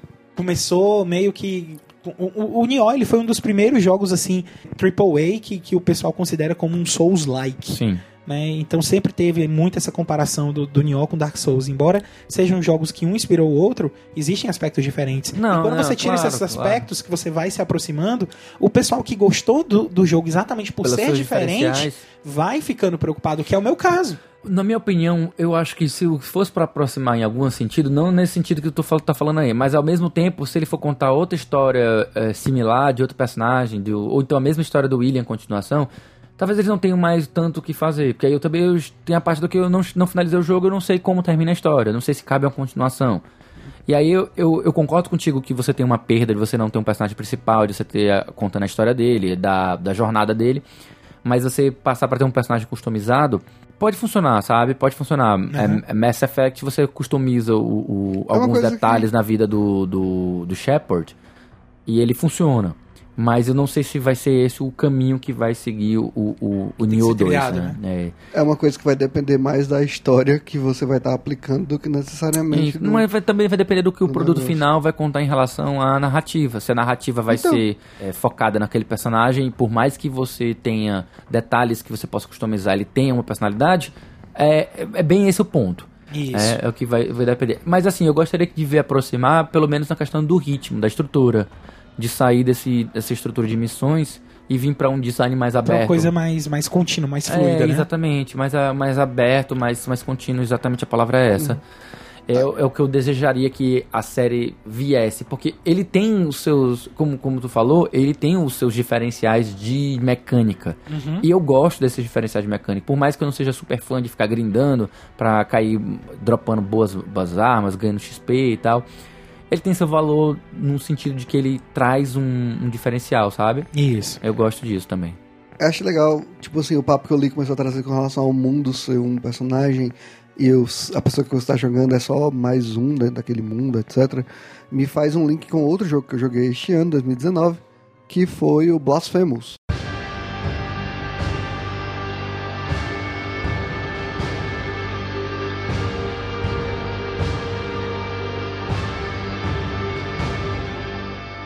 Blasphemous. E que ele tem. ah, ele, ele, ele é engraçado, o Blasphemous, pra mim.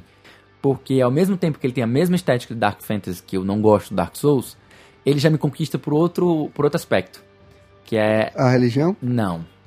Não, não, não, não religião. Mas ele, ele é pixel art. E eu sou Ah, apaixonado por nossa, pixel art. É lindo. Eu, eu- eu sou muito apaixonado por pixel art porque, é, é, assim, vamos, tipo, vamos ser bem simples. Eu nasci no, em 1990, 1985, né? Nasci em 1985, sou da década de 80 e, e joguei uma maior parte da minha vida na década de 90. Então eu, vivi o Mega Drive, vivi o Super Nintendo, vivi a era, a era de ouro do pixel art, chegando no comecinho do PlayStation 1 com seus jogos de pixel art também muito bonitos.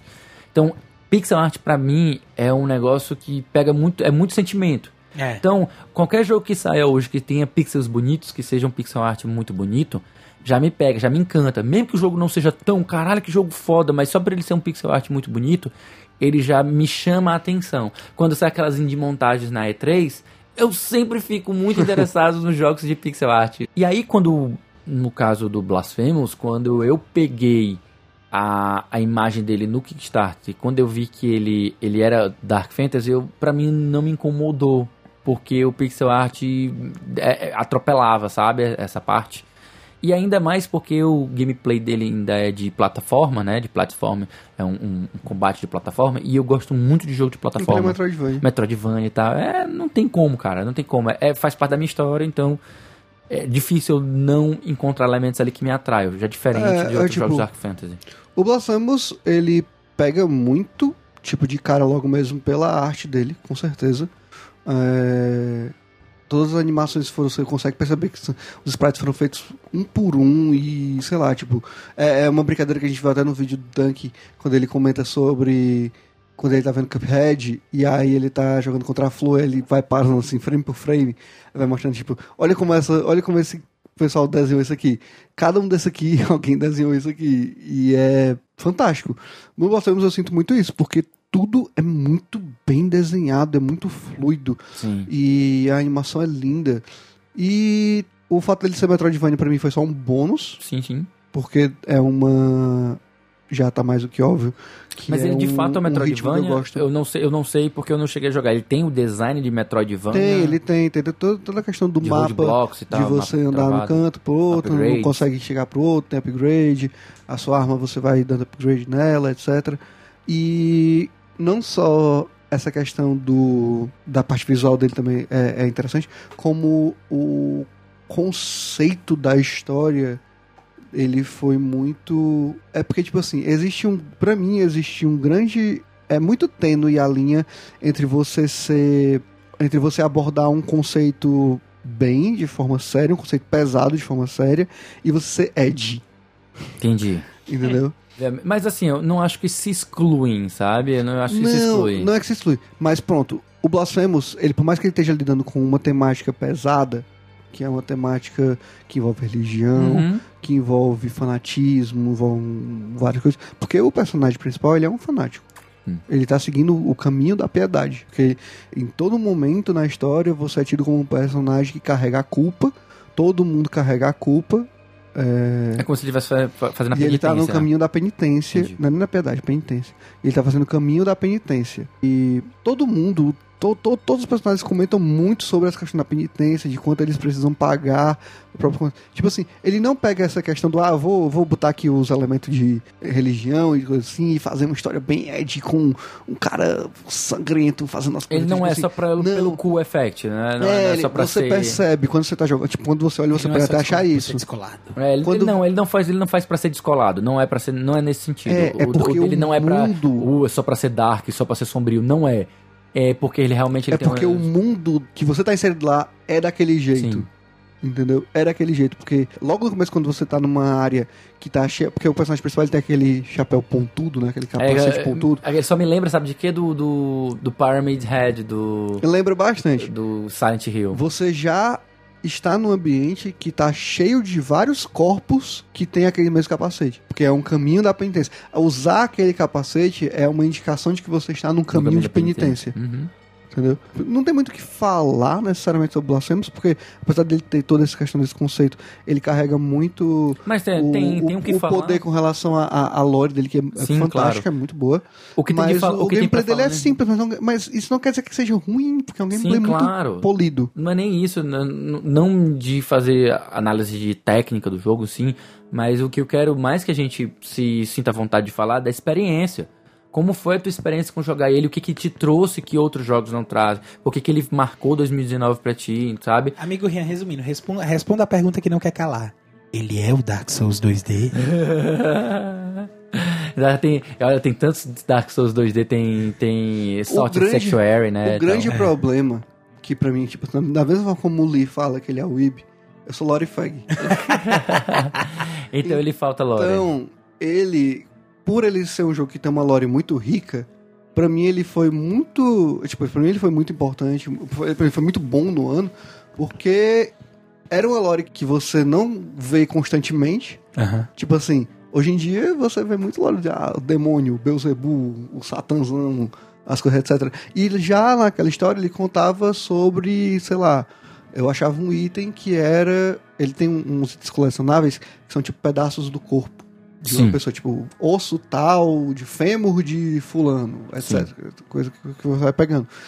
E aí é sempre. É, é muito legal como é tipo assim, fulano, é, fêmur do marceneiro tal. Nossa Certo. senhora. E aí você vai ler e aí tem na história falando sobre esse marceneiro foi fazendo isso aqui, isso aqui, isso aqui, isso aqui. Isso aqui. Foi responsável por isso? E aí, à medida aquilo. que você vai pegando vários itenzinhos, você compreende todos os personagens importantes que estão dentro daquela história. E de como todos eles também participaram da- daquele caminho de penitência, de em que momento eles entram naquela história também.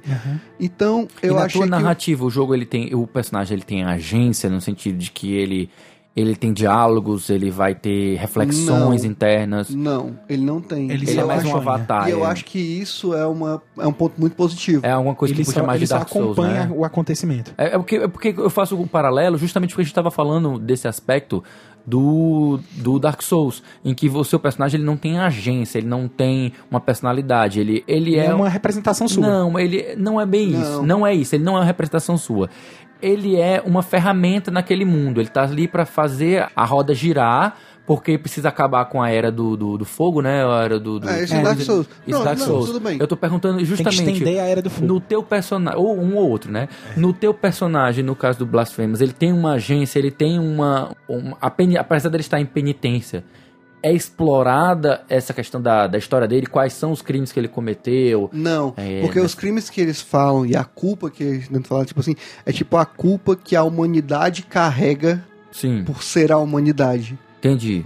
E então, aí ele então tá não- num. é algo ele- genérico, mas ao mesmo tempo faz dele uma pessoa. O meu, Não, é- não é necessariamente algo genérico, porque é uma coisa que envolve mais a questão de fé. Calma, eu, eu Então, entendo, é eu o- entendo. O meu ponto que eu quero chegar é o seguinte: o personagem principal, nesse sentido, ele vai ser um avatar dessas coisas humanas que ele. Ele, ele é um personagem único. Ou ele vai ser como Dark Souls, como ele é só mais um no meio de tantos, entendeu? Eu acho que ele é mais um no meio de tantos. Pronto, era porque isso que eu ele é mais um. Porque, como eu te falei, você já chega num. Você já Tem outras começa o coisas. jogo num ambiente cheio de corpos de E outras pessoas que fizeram a mesma é, coisa. exatamente, De sabe gente que que morreu no caminho da penitência, né? entendeu? Sim, que não então. conseguiu. Mas ele tá lá porque o personagem principal, ele é um fanático. Sim, sim. Ele é um fanático é, da religião. Ele é um undead. Ele é um fanático religioso. E ele tá fazendo todo aquele processo porque ele acredita na remissão dos pecados Sim. dele, porque ele se entende como um ser humano. E, e não, não é um diálogo, mas ele. Todo, a todo momento as pessoas que falam com ele, coisas que passam com ele, mostram que ele, você é humano, você carrega a culpa. Então pronto, mal. é isso que eu queria dizer. A jornada dele não é uma jornada única, é- entre aspas. É uma jornada que não vai explorar as questões pessoais dele. Vai ser uma jornada que é uma coisa que outras pessoas fazem também. Exato. É. Mas acho que eu acho nesse legal ponto me lembra um- Journey. Eu joguei, eu joguei, rejoguei Journey pelo Backlog Game Club esse ano.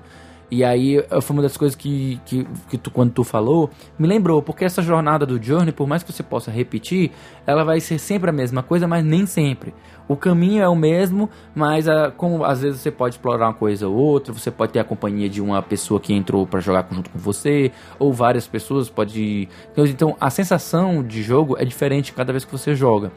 E aí, é justamente quando eu te perguntei pra isso, é justamente pra fazer esse paralelo. Se é uma jornada que você faz que outras pessoas também fizeram, como no Journey, a mesma coisa, ou se ele é um personagem que vai ter uma história própria, coisa, e aí você respondeu, já, já respondeu a minha dúvida que eu Não, tinha é, sobre mas o ele carrega. Mas é, acho, dif- acho difícil tu comparar com o Johnny porque você tá lidando com um jogo de Metroidvania, Uhum. onde o personagem, pra poder chegar e fazer o caminho dele, etc., ele precisa evoluir tal qual o Metroidvania. Sim, claro, claro, claro. Pegando Mas a mesma habilidade, coisa vai, pegando vai, tal, vai puxar matando mais de Dark Souls, vai ser matando- mais pro Dark Souls. Eu tô falando mais em, é, não na questão de mecânica, eu tava me referindo mais à questão de, de conceito de jornada, né? Nesse sentido. É, E- mas eu- uma coisa que eu acho legal se eu puder falar por cima, mas é que chega um ponto que não é que o personagem se questiona, mas é porque você tem a possibilidade de entender que o caminho da penitência tem duas vertentes. sim.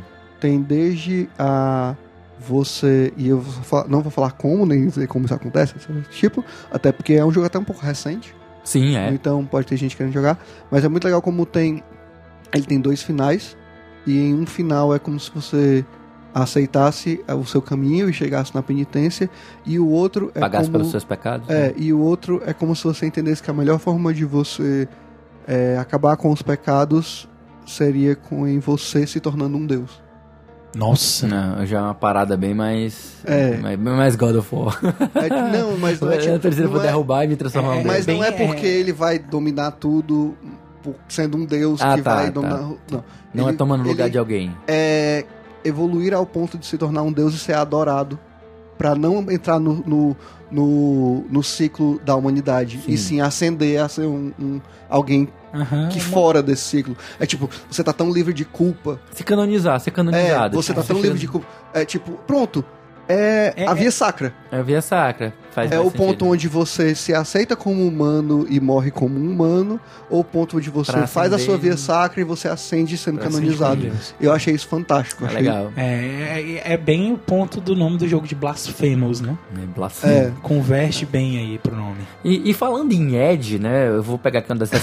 Não, eu, go- eu gosto do link que ele tá querendo trazer. é, Eds, essas coisas assim. é, eu lembrei Também. Falar de Van Halen. É, olha, olha, olha, olha que maravilha. Tu chegou quase perto. Esse ano, por causa do Backlog Game Club, eu joguei um jogo antigo de 2004, salvo engano, que foi. Não, 2009, perdão. Que chama-se Brutal, Legend. Ah, eu Brutal sabia! Legend. Eu sabia! Cara, tá, fica aí como decepção, sabe? Fica aí. é decepção? É, com certeza. Né, eu- pra ter uma ideia, eu, eu dropei o jogo, só pra ter uma ideia de quão chato ele tava. Como, como- como faria um amigo nosso que entra na- nas, nossas, nas nossas entradas do. Como é o nome? Do. do o aplicativo de pra conversar o Discord. eu vou deixar bem claro que, assim, eu não vou querer explorar ele todo, até porque a gente já tá com uma hora e quarenta de cache. é tipo assim, eu não quero que esse Ah, o cache. Brutal Legend é aquele de, de É, o do música, Jack né? Black. Isso, eu vou Jack explicar já já um Black. pouquinho sobre Sim. ele. Vou dar um painel rápido. Eu vou falar rapidamente sobre ele, porque que ele foi uma decepção. Mas se você realmente, você ouvinte, quiser ouvir mais sobre ele, mais a gente entrar em detalhes, tem um episódio do Backlog Game Club. Salvo engano, foi um dos primeiros que a gente fez. Ou foi o primeiro, mas tá lá. Entre os primeiros que a gente iniciou no passado o projeto, 2019, a gente iniciou o projeto do, do podcast do Backlog Game Club. E a gente pega justamente isso aqui, Rian. A gente pega um jogo e vai destrinchar tudo que tem de bom nele, tudo que tem de ruim nele e tal. Se em algum momento do Backlog Game Club tiver o Blasphemous, eu jogo de novo chegar- e me chame pra, pra Com- gravar. com Vai chegar e certeza. falar. Ah! Não, peraí. Mas assim, ó, fica a recomendação, quem quiser, tipo assim, ver uma, uma análise mais aprofundada do jogo, tem lá o, o do backlog. Mas isso assim, voltando aqui rapidinho. O Brutal Legend é um jogo de 2009 criado pelo, pela Double Fine, né, que hoje é da Microsoft, antes, antigamente ele era... A Double Fine foi aquela que fez stacking, né? Isso, fez stacking, fez... Adoro aquele jogo, cara. Fez Sunny Max, o remake, né? Tipo. Aliás, perdão, foi até o teu, desculpa, me perdoes. Eles fizeram aquele projeto, né? Também. Eles fazem Psycho, Psychonauts, eles fizeram Psychonauts. aquele projeto que é o, o Adventure Game. Isso. Que vai ter Psychonauts 2. Vai, ter, vai ser agora o Psychonauts 2. E foi comprado pela, pela Microsoft Studios, né? Ou, perdão, pela Microsoft como um novo estúdio, né? É, foi adquirido. Estúdio de exclusividade. E, e segundo o Tim Schafer, né, a empresa vai manter total autonomia. Eles só foram, só vão, só vão poder agora garantir o almoço das crianças, né? Ah. Mas eles não, não vão agora, não, não tem que lançar jogo só para Xbox. Eu- obviamente os jogos dele, como são da Microsoft agora, vão sair, devem sair automaticamente no Game Pass, né? Isso é bom. Mas assim, o jogo ele foi uma cooperação da, da, da Double Fine com, Activision? com. Não, com o Jack Black. Ah, com o Jack Black. E aí o que eu, o que eu acho é, ruim do jogo é porque, digamos que a Double Fine ela tem muita experiência com Adventure. E ela tem experiência com as mecânicas e com o design e com o polimento de um Adventure. Quando ela se prestou, ela passou a fazer um plataforma. Quem jogou o Psychonauts vai, vai entender o que eu tô falando. O, o Psychonauts, ele tem ó, algumas coisas nele que não são tão gostosas de jogar. Que dá pra corrigir pro 2, né? Espero. É, Dá, não, com certeza. Ele não tem algumas coisas que não são tão gostosas de jogar porque o jogo é um pouco duro. Ele tem. As mecânicas não são muito bem implementadas, a parte de combate. Ele funciona, mas não é aquela coisa, meu Deus, que delícia de gameplay. Não é tipo um Devil May Cry 5 ou alguma coisa assim que tem um gameplay delicioso, sabe? Aham. E aí o que acontece é que o, o Brutal Legend, ele tem esse problema de ser edge, né, da temática de uau, heavy metal, ah, o grande metal, não sei o que. Ele é uma história humorística, é uma comédia em cima É um de- Tenacious É, D. envolvendo envolvendo Ele é Jack um- Black é, e Heavy Ele é um comédia. D, mano, É, em ele, jogo. ele vai querer fazer essa, é, essa história comédia em cima dessa temática do, do metal, não sei o que, os deuses do metal e tal. Eles, ele, é um, ele é um Isekai. Teve né? um- teve ele é, o jogo é um Isekai. O Nossa. personagem principal ele morre. Eu nunca pensei nisso. Não, é sério, cara. Brutal Legend é um Isekai, é muito engraçado. E, e que, tipo, ele sofre um acidente, ele morre e vai pra esse mundo dos, do, do metal. Em É, teve, ele... teve um Guitar Hero que tentou emplacar um, um negócio assim, se eu não me engano, é o Guitar Hero Legends of, Ma- uh, Legends of Rock, se eu não me engano. É alguma coisa assim, eu, sabe? eu vou, eu vou pesquisar o nome aqui, vai, É. vai falando. Enfim, o negócio dele é que o gameplay dele é, é travado, sabe? É, a, palavra, a palavra em inglês é clunky, eu não sei como falar. É, Travado, mano. travado, Travado. Funciona. Trava, é, funciona. Como é que é durão? É, é tipo que ele é durão, ele é duro. É, o, a parte de combate Que dele não sabe dançar. é uma boa, é uma boa ideia. É Warriors of Rock, Guitar Hero Warriors, of, Rock. Então, o que acontece é o Brutal Legend, ele tem, ele tem sessões de RTS e ele tem sessões de hack and slash. E ele é ruim Nossa, meu Deus. Ele pega também, tipo, o, o- um dos tipos de jogo mais parados que tem e um dos tipos de jogo mais movimentados que Não, tem. mas os dois são movimentados. RTS não é parado. Ele é um jogo em que você tem muita coisa acontecendo, mas que você as suas decisões são mais pontuais. É você colocar torres, você convocar exércitos. E ele é um, um RTS bem frenético, entre aspas. Você realmente tem que ficar comandando as tropas. Você tá lá no meio como personagem. E aí o que acontece é que ele tem um aspecto um pouco de Tower Defense, um pouco de, de RTS, de que você comanda tropas. E ele é. Não é, não é gostoso jogar. Nenhum dos dois. Não é- ele não é bom em nenhum dos dois. Ele, ele é fraco em ambos, né? Então, ele acaba, pra mim, tipo assim, ah, eu nunca tinha jogado esse jogo. Aí o pessoal diz assim, é ruim, né? Aí eu, tá bom, deixa eu experimentar. Joguei, é ruim, é ruim, não... Curti não. Uma É, pena. eu, eu dropei. A música é boa, pelo menos. Cara, a música é boa, a apresentação do jogo é bonita, a- os menus é bonitos. É porque, pelo amor de Deus, se o jogo, se o jogo é ruim no RTS, ele é ruim no Hack Slash. Não. Jogo de música, se ele fosse ruim até na música Não, também, o- mano. O gameplay dele é ruim. O gameplay dele é ruim. É você pegar pra jogar ele é ruim, mas É um bom jogo pra você ver no YouTube, né? Então. É, talvez. talvez. Acho que nem não ver no YouTube não, é, não, não deve ser legal, não, sabe? Nossa porque acho que Senhora. assistir alguém jogando né, é, é porque é entediante, sabe? O combate é entediante, as mecânicas são entediantes, a parte do RTS é entediante. Não tem muita graça, não é um jogo assim, nossa, caralho, que Ele não tem um fator de diversão, de gameplay forte. Quem jogou também comigo, que foi a Klebs e o, e o Joca, talvez eles tenham encontrado alguma um pouco mais de diversão no gameplay. Mas eu não encontrei. O gameplay pra mim foi. Ah, foi. Não, uma puta decepção. Se o pessoal dizia, é, ele é meio ruimzinho, né? Não, ele é muito ruim. O gameplay dele é muito ruim, mas a, a trilha sonora é boa. E a apresentação dele, os menus, o design e tal, é, é legal também. As transições de tela também são legais. São, são, tem, tem seus pontos bons.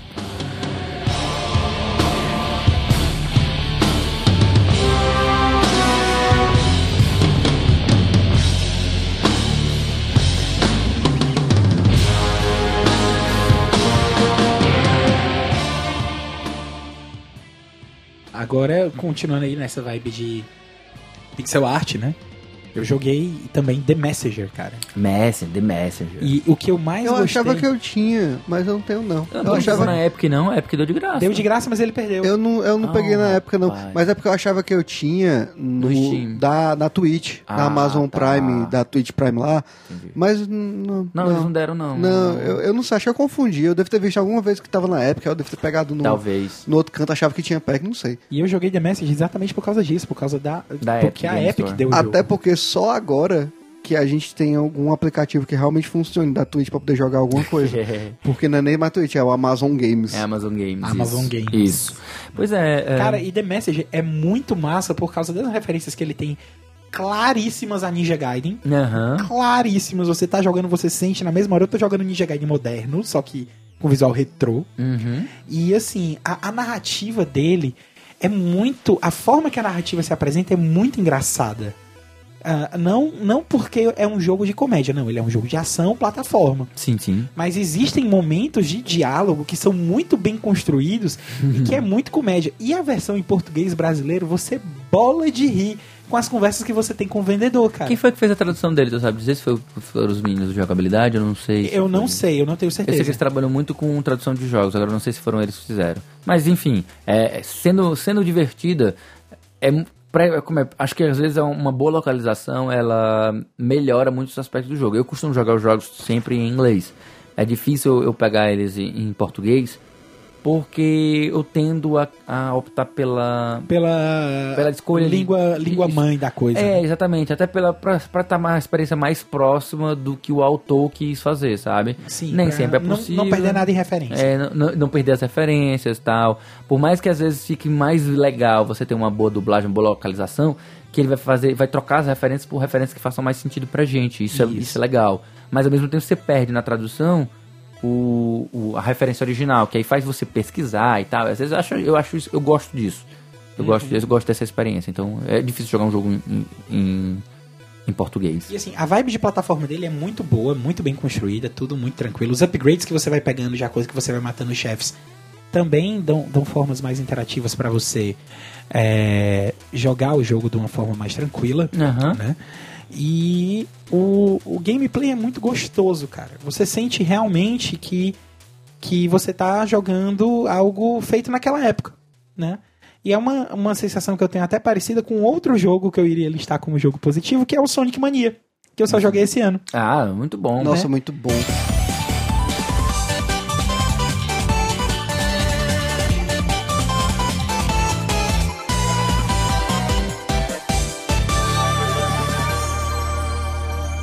E o Sonic Mania, Muito o que eu gostoso. gostei é porque ele não só pegou os elementos bons de Sonic the Hedgehog, mas ele pegou os elementos bons de todos os Sonics. Macho, só, só o Sonic Mania foi um dos jogos atuais que eu vi com pixels que mais deu vontade de lamber a tela, cara. Cara, Sonic É Mania, é muito bonito, o plot velho. twist do chefe do Chemical, da Chemical Plant Zone, do chefe final, eu fiquei, meu Deus, cara, eu nunca ia esperar isso. E se encaixa perfeitamente. Sim, sim. É umas coisas bem legais, as subversões que, eles fa que ele faz. Eu acho muito lindo. Tipo assim, Eu acho muito legal como Sonic Mania é realmente uma ode É uma homenagem uma- a, Sonic Bom. e uma festa. é, e ele é. é. ele é. Você percebe muito isso, sabe? Que ele é uma ode, uma homenagem, uma festa. É uma a- celebração A mesmo. franquia é uma celebração. Eu, eu acho massa porque é o seguinte, ele pegou um aspecto e tipo que falhou da, do Sonic 4. Eu acho que o Sonic 4 é um jogo ah, minimamente bom, tipo, minimamente, não é um jogo assim, uau, caralho, que foi um jogo foda. Ele é minimamente bom, ele, ele é estranho, já desde o começo você já tem uma seleção de fases. A pior coisa do Sonic 4 é Sonic 4, episódio 1, episódio 2. É, ele, ele é dividido em episódio 1 e episódio 2, que pra mim não faz o menor sentido, certo? É, é, cortou. Mas assim, Eles ele é um tentaram jogo. fazer, eles tentaram fazer na verdade o que é Sonic 3 e Sonic Knuckles, É, talvez. que é o mesmo jogo, é a mesma sequência e são capítulos diferentes. Mas Sonic não- 3 é o primeiro capítulo, Sonic Knuckles é o Mas não segundo. é a mesma coisa, não é a mesma coisa Não, são fases diferentes. São fases diferentes, são coisas Não, diferentes. pois é, outro jogo. é, é- é como se fosse uma continuação, mas Não, um, é, é como se um fosse o 4 Não, e não, outro não, fosse não, o 5. não. É, É- é como... se um fosse o 4 e outro fosse É o se, 5. é como se fosse Mas Sonic espera. 4 e eles pegaram e cortaram no meio. Mas é, é isso, Aí eles Sonic, botaram Knuckles, aqui- Sonic Knuckles e Sonic 3 é isso. Mas eu não diria que é isso, porque é o seguinte, lembrando, se você for lembrar, se você for resgatar a franquia aos seus primórdios, você jogava um Sonic todo, um Sonic inteiro, Ele tinha o quê? Cinco, cinco estágios, um com três. Cinco fases com três estágios. Você era isso? demorava uns Ah, 40 minutos jogando. Não, umas Era duas um- horas. Uma, era por uma duas horas. por aí. Era umas Era duas horas O só pra primeiro você, tá- você você finaliza em menos de uma hora. Speedrunner você finaliza. finaliza. A primeira vez que você joga, você não finaliza. não. Ah, tá, tudo bem. Entendeu? Primeira vez é, uma então, coisa, né? As primeiras vezes que você vai jogar aquele jogo, você vai ficar um pouco perdido e tal, tem a com questão. certeza. Então, você jogando o Sonic 1 ou Sonic 2, você vai ter uma experiência que é curta.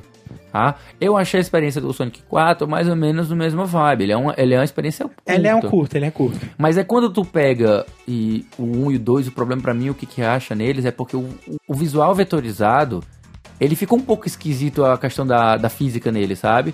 E aí quando eles voltaram pro Sonic Mania e tacaram aquele, aquele, Aquele pixel art lindo. lindo, maravilhoso, eu disse assim, é isso. É isso, Sonic Team, é isso, é isso. É isso, SEGA, porra. Como é que tu não sabe trabalhar na tua própria franquia e vem caras de fora? Ah, mas esfregam sabem na nem tua fazer cara, filme. Esfregam na tua cara. que- não, é, é, é uma coisa, parece que a Sony, ou a SEGA, parece que a SEGA não tem a... a- Bom gosto. Visão. Não, a não- SEGA não tem visão. é auto, autoconsciência, cara. Parece que ela faz as coisas, ela diz assim, faz de qualquer jeito aí, tipo, sei lá. Não tem autoconsciência, parece que a pessoa, parece que tem um, não tem gente pra olhar no espelho e dizer assim, ei, tem algo Não errado. tem, o departamento vai dar merda. Não tem um repartamento Vale da Merda, cara. Porque, tipo, a, a- tanta polêmica do Sonic filme, quanto os- o- a qualidade dos Sonics que saíram, o Sonic 4, o episódio 1, o episódio 2, é bizarro. Pra mim é o Sonic 4 e o Sonic 5. E os outros Não, tem, Sonics que não tem saíram, nada, né? não tem nada de dois ali. Lembrando que o Sonic Episódio 4, na verdade, é do Super Nintendo, viu? É, É o jogo pirata Macho, lá que é, o o pessoal fez. pirata. Eles Em conseguem, cima do, do ligeirinho. eles conseguem, eles conseguem Speed errar. Gonzalez, Speed É Gonzalez. muito bom, mano. Mas- é, é, é bom, mano.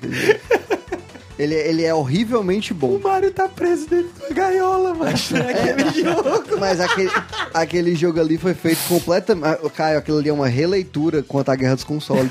Tô ligado. É uma homenagem à Guerra dos Consoles, né? Mas vamos lá, então, tipo assim, mais algum destaque assim pra gente, só pra, pra destacar assim, sem explorar tanto. Kingdom assim, Hearts 3. Kingdom Hearts 3. Pelo é. amor de Deus, Kingdom Hearts 3, cara.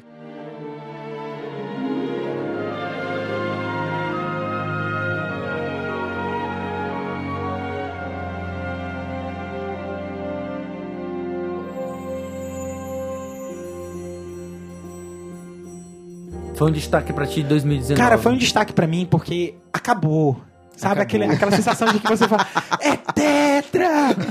É tetra! Aí você passou no todinho nessa Foi um destaque pelo que acabou. Cheguei Você passa, é porque, tipo assim. Eu vou jogar esse jogo, começar Gente. jogo segunda-feira e o Caio me fala uma dessa, mano. Não, mas não, mas não é porque é ruim, é porque, tipo assim, trouxe o final do arco que eu comecei a jogar quando eu tinha 15 anos, É, cara. tipo, É, é, é tipo quando acabou Naruto, sabe? Quando acabou Naruto. Caralho, eu comecei a assistir isso aqui em, em 2004 e tu chega em 2014, É tipo 10 quando anos acaba- depois não e é. É tipo não, mas quando acabar faço- One Piece, né? Que você vai estar, tipo, no... no, no, no- Não, mas é que One Piece... no eu- velório dos teus amigos One já. Piece eu vou morrer e não vou viver Cara, no final, cara, cara. eu- não é por nada não, mas esse ano eu faço 31, cara. Tá- Tu tem noção disso? Então, é, é tipo assim, eu vi uma coisa começar no, no Kingdom Hearts do PlayStation 2. Com 15 anos. Eu joguei todos os Kingdom Hearts, todos. Todos, todos. Eu acho que só não o Ti.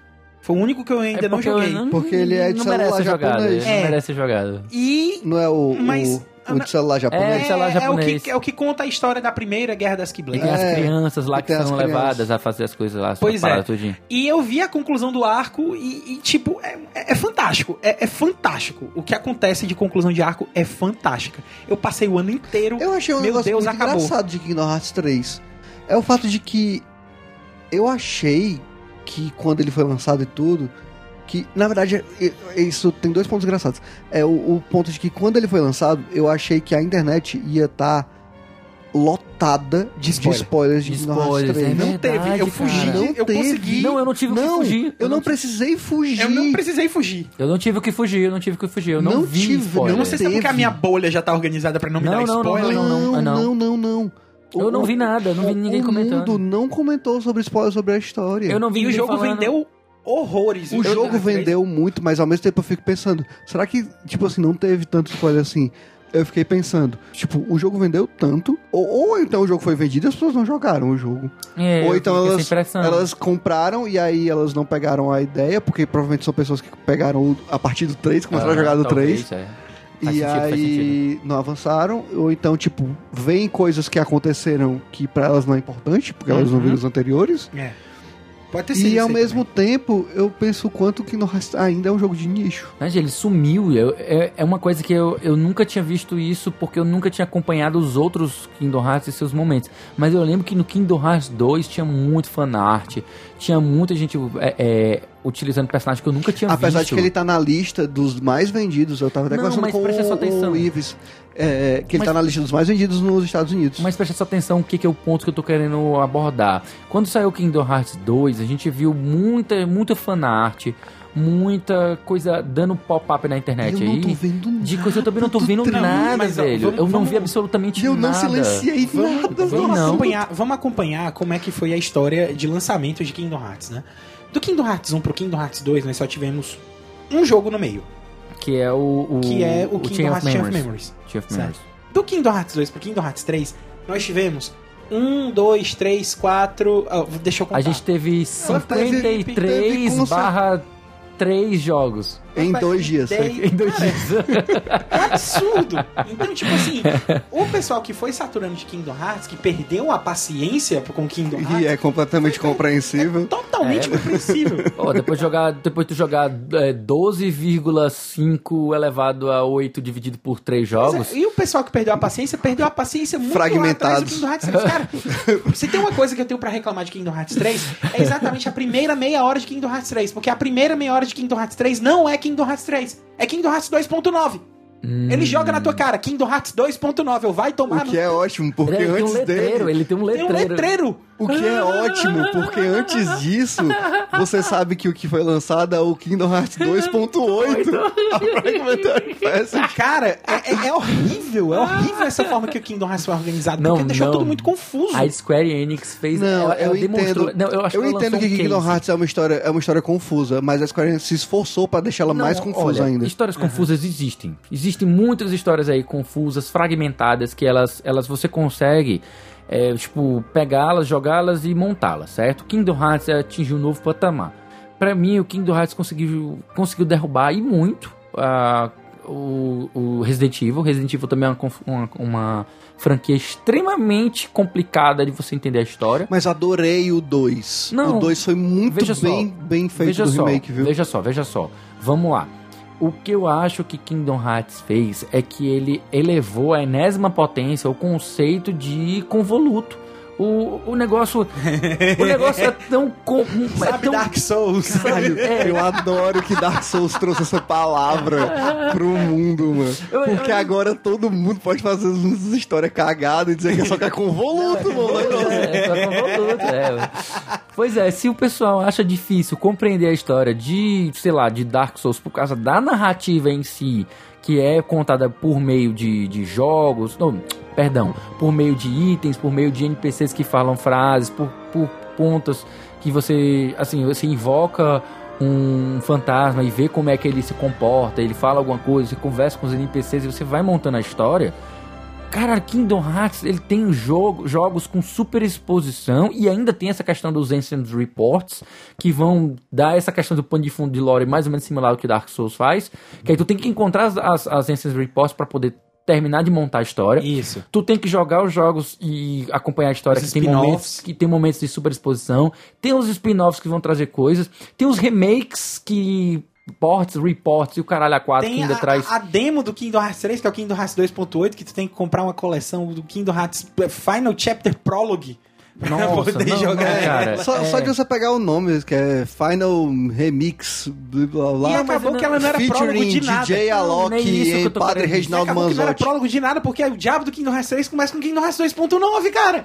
Não, aí o que eu tô querendo dizer é que, tipo, aquele 0.2 que vai contar a história da, da Aqua. É o aquele ali. Fragmentary Passage. É o É, Fragmentary Fragmentary. Passage. Fragmentary Passage, ele tá dentro do 2.8. No 2.9, ou daquela parte do 3, tu não tem isso. É, exatamente. Então, tipo assim, tem muito pedacinho da história que vai ficando perdido na transmídia. Não só. Não, não, não na transmídia, perdão.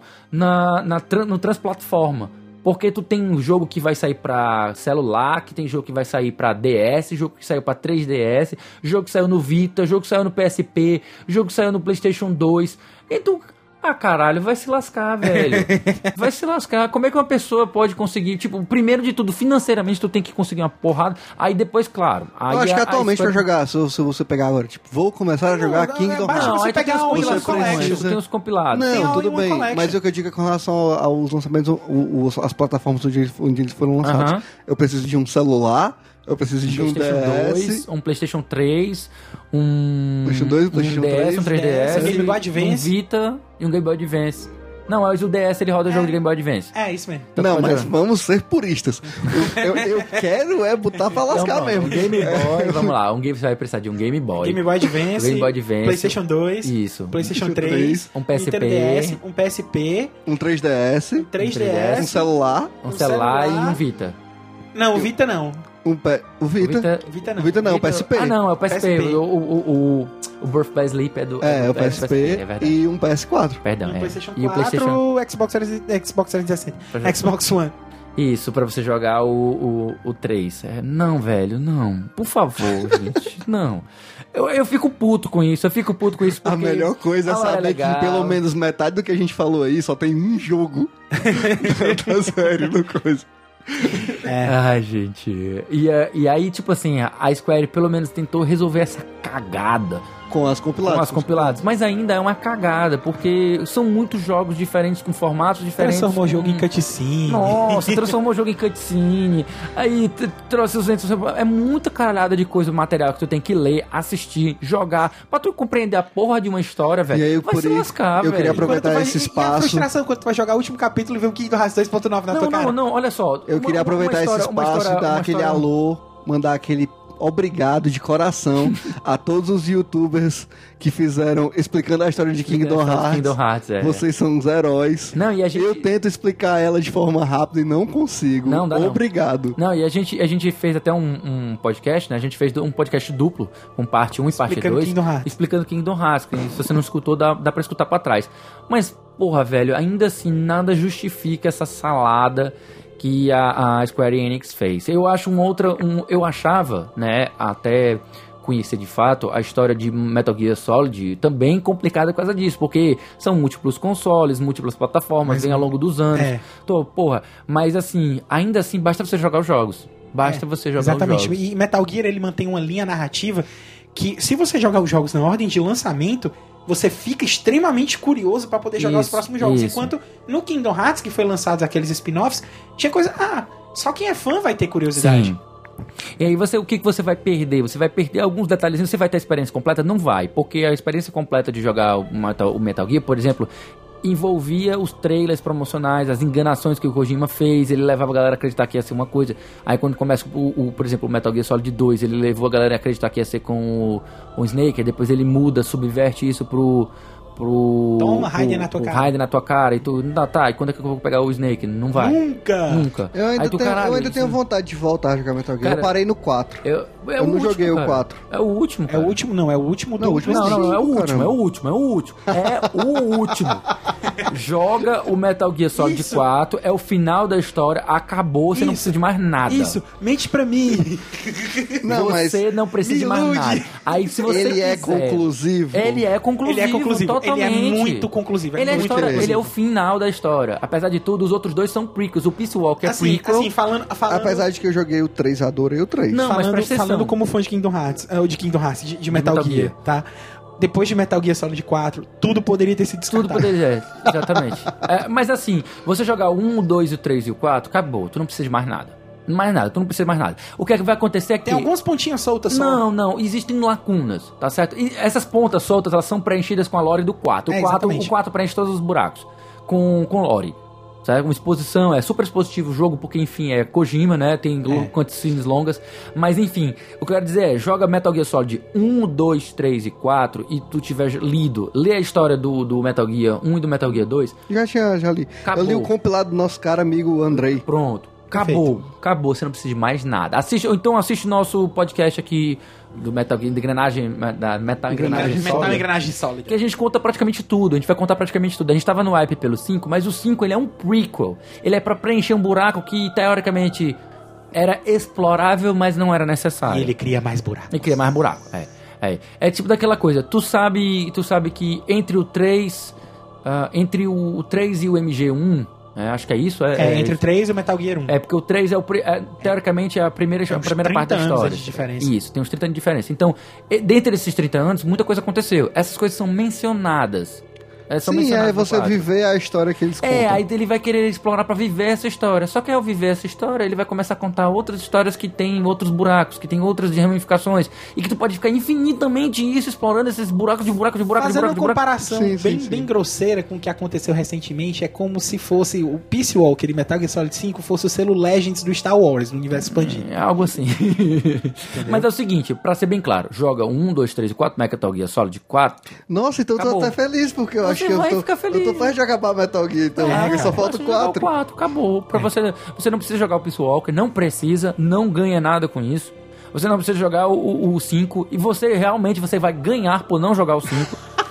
Não, aí, eu, adoro, aí, eu adoro pegar o parâmetro do Lee e Aí- do Dudu aí eu discordo. da época de antes de sair o, É. Metal Gear. aí eu discordo, aí eu discordo, Não, não, porque não. tem um ponto importante chave no Metal Gear Solid Eu 5 não que acho. explica duas coisas. Não precisava explicar, eh, pra mim não precisava explicar, era uma coisa que já tava preenchida lacunamente. O 4 ele, ele fecha, perfeito. E é diferente, e aí esse sentimento que a gente tava com Kingdom Hearts era muito mais azedo, era muito mais assim. Ah, o Caio já terminou, eu tô doido, eu tô esperando o Caio terminar, porque a gente comprou. eu- eu- eu- a gente comprou junto, foi? Eu, eu te ajudei a comprar? eu Não, tu me ajudou a comprar os outros, eu Pronto, comprei foi o Kingdom Hearts isso, 3 aí, sozinho. Pronto, eu te dei a dica Eu tenho- de que ele tava de promoção. É, eu tenho todos os Kingdom Hearts pra poder jogar no PS4. É isso mesmo. Chupa a Sociedade. Chupa a sociedade. E, e vai funcionar tudo no PlayStation 5. Chupa a sociedade. Chupa a Sociedade 2. Pronto. E aí, o que que, o que que é bacana? Porque você pega... ah, então, o Caio tá lá, pegou o, o 3, e eu tô esperando ele terminar pra poder dar um fim, dar um cabo nessa história. Nós que acompanhamos, a porra dessa história e fomos atrás de pesquisar o que caralho é 4 falta A gente quer descobrir. saber o que acontece. A gente quer saber o que que é, o que que, qual é o papel do Zé Ranor, o que que, a gente a gente só quer responder. assim, assim, o que que é o Zé Ranorte, dizer- o que que é a porra da profecia, o que é aquilo que tá O que faltando. é que tá dentro do baú? O máximo que eu posso Tá dizer, o máximo que eu posso dizer é que é muito satisfatório. É muito Tu já finalizou? Já, já finalizou. Pronto. Agora demora pra acontecer. Não, é, isso aí é tô foda. acostumado. Porque É. só tem uma coisa, é- era o que eu tava falando, só tem uma coisa pra acontecer. Só tem uma coisa realmente Mas, relevante pra poder O ritmo do Kingdom Hearts 3. 1 já era lento, as coisas demoram a acontecer. É, É, mas tu tá pensando, o mundo tá acabando, tá escutando a musiquinha de, de- da cidade. Da cidade de Twilight e tal. Ah, em, com- em- em- Não, a em música que eu mais escutei naquele jogo, a música que eu mais escutei naquele jogo, de longe, mas de longe mesmo, foi a música do, do, do Jungle. Que eu fiquei ma- mais Do tempo. que eu- Tarzan. do Tarzan, que foi o mundo que eu fiquei mais tempo. Ah, pra onde é que eu vou nessa merda? É, eu escuto, eu escuto aquela confuso, música me dá velho. sono, cara. É, muito confuso. Não, e também, e também a segunda que eu mais escutei foi a da. da Alice no País das Maravilhas. Tan, tan, tan, tan, tan, tan, tan, tan. Eu acho que, puta merda. Do Kingdom Hearts 1, eu acho que o mundo do Tarzan e o mundo da Alice, eles são tipo um. um Um teste. Eles são uma um barreira. gate, eles são uma barreira. É. Se você passa deles, você finaliza o jogo Aí, não, tem uma tranquilo. última barreira, monstro. Não, é- Monstro não, é monstro é última barreira. curto, Não. cara. Monstro é curto. Monstro é curtinho. Não, é curtinho. É que são os dois mundos que, que são, tipo. E quando tu ir lá dentro, tu indo contra o Rico, aí tu luta com o Rico. É, mas o problema de monstro é porque o game. a- o level design de monstro é ridículo. Mas porque o monstro Mas é um, um estômago de uma baleia. É, cara, você tá dentro do estômago Tu de uma baleia, aquilo tu ali é pra tá ser no- curto. Não, tudo bem. É diferente de um planeta, de um mundo, um universo que tu vai experimentar.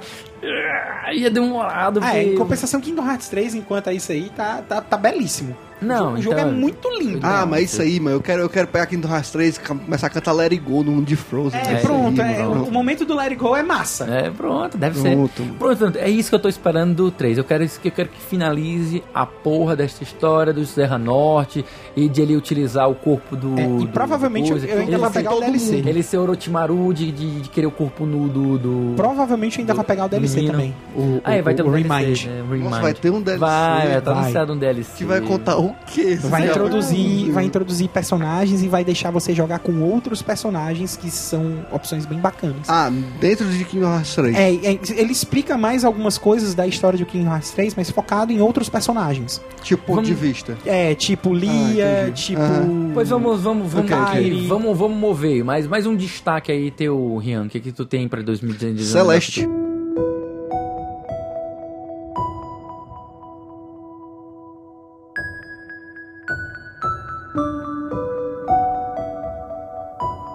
Celeste. Mas tu Eita, jogou em Celeste? eu joguei 2020. Celeste este ano. Tipo assim, é, eu felizmente eu estou próximo de me formar, mas ainda assim o meu tempo é muito corrido, então eu realmente escolhi alguns jogos pra poder jogar aos poucos. Claro.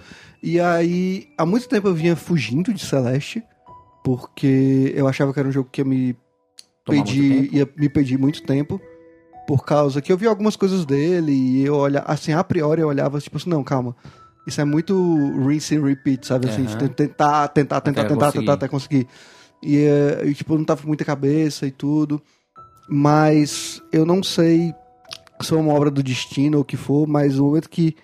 é, eu também escutei um podcast sobre, inclusive até indicar também um outro podcast da Mass Effect. Eu escutei um podcast dela, o Mass Effect falando. Muito bom, muito bom. E aí, quando eu escutei o podcast dela, eu pensei, não, eu, eu, eu vou jogar Celeste. Eu tenho, eu tenho Celeste, agora eu vou jogar. Vamos lá.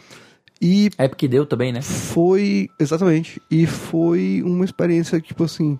Eu sei que Celeste é só um joguinho pra você subir a montanha, blá blá blá. Não, ele não é só isso, não. E. Ah, Calma. Eu sei que A ele. pre- a premissa suma- é essa, A premissa é isso, essa, é, a premissa é essa. Mas eu acho que ele é um dos poucos jogos que tiveram nesse ano. Que tiveram nesse ano, não, que conseguem conversar com você, sabe? Sim, sim. A sensibilidade Celeste- dele, a sensibilidade dele que é uma das coisas que mais... É. Cele- Celeste me toca muito, cara. Ah, sim. Eu acho que, tipo assim, a experiência que eu tive jogando Celeste foi Só uma experiência. paredes. Foi uma. Uma. experiência muito. mu- muito introspectiva, sabe? Porque muito do diálogo e das coisas que acontecem e tudo. Todo o, o, o cerne de como é o jogo e tudo, Sim, etc. claro. Eu posso dizer hoje, tipo assim, que jogar Celeste me fez bem. Sim, claro.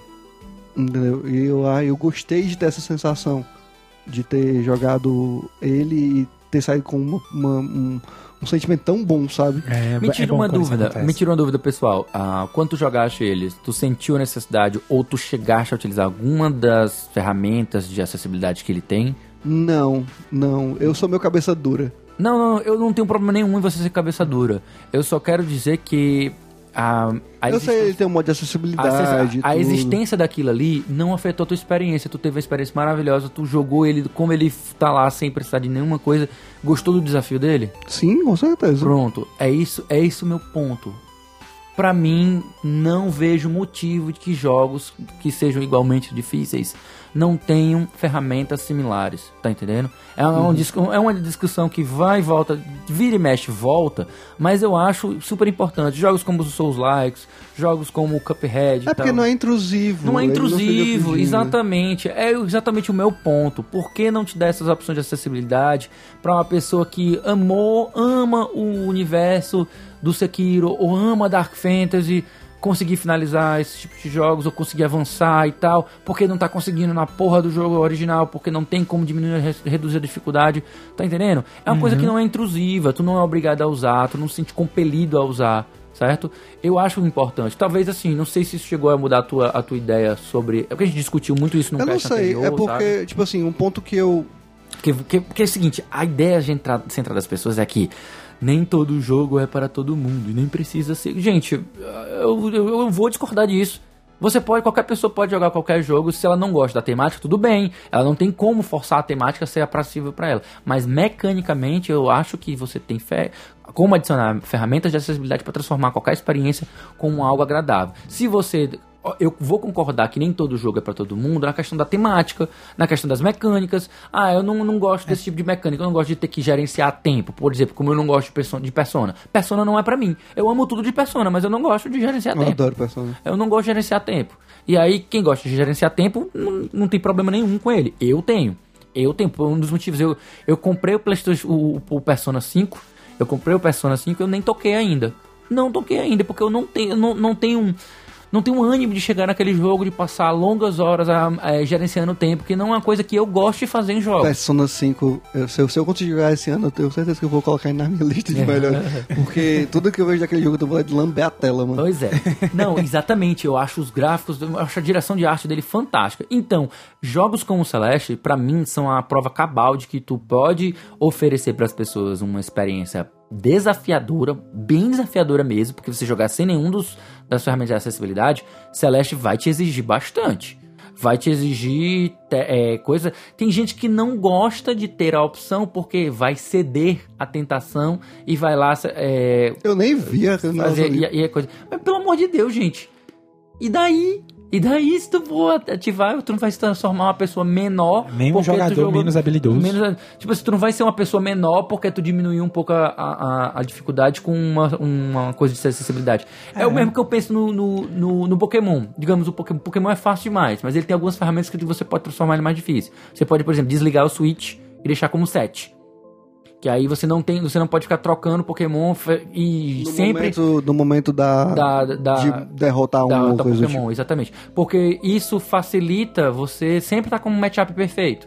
E aí quando você eh, se obriga a ter pelo menos um turno perdido pra ter um- uma troca e fazer uma troca mais estratégica ou e, e trocar isso por um, um- um dano que o teu Pokémon vai receber, eu acho isso sensacional Pra mim. Quando chega nos ginásios era pra ser assim, a, a luta contra os chefes, contra o chefe do ginásio, era pra ser sete, era para ser sete obrigatório, não era ter fazer o alguma- mais desafiante, né? para ser ter um pouco mais desafiante. Mas é uma opção, tu tá lá, tu pode colocar se tu quiser. Se tu quiser ter uma luta mais desafiadora com ele, você pode colocar.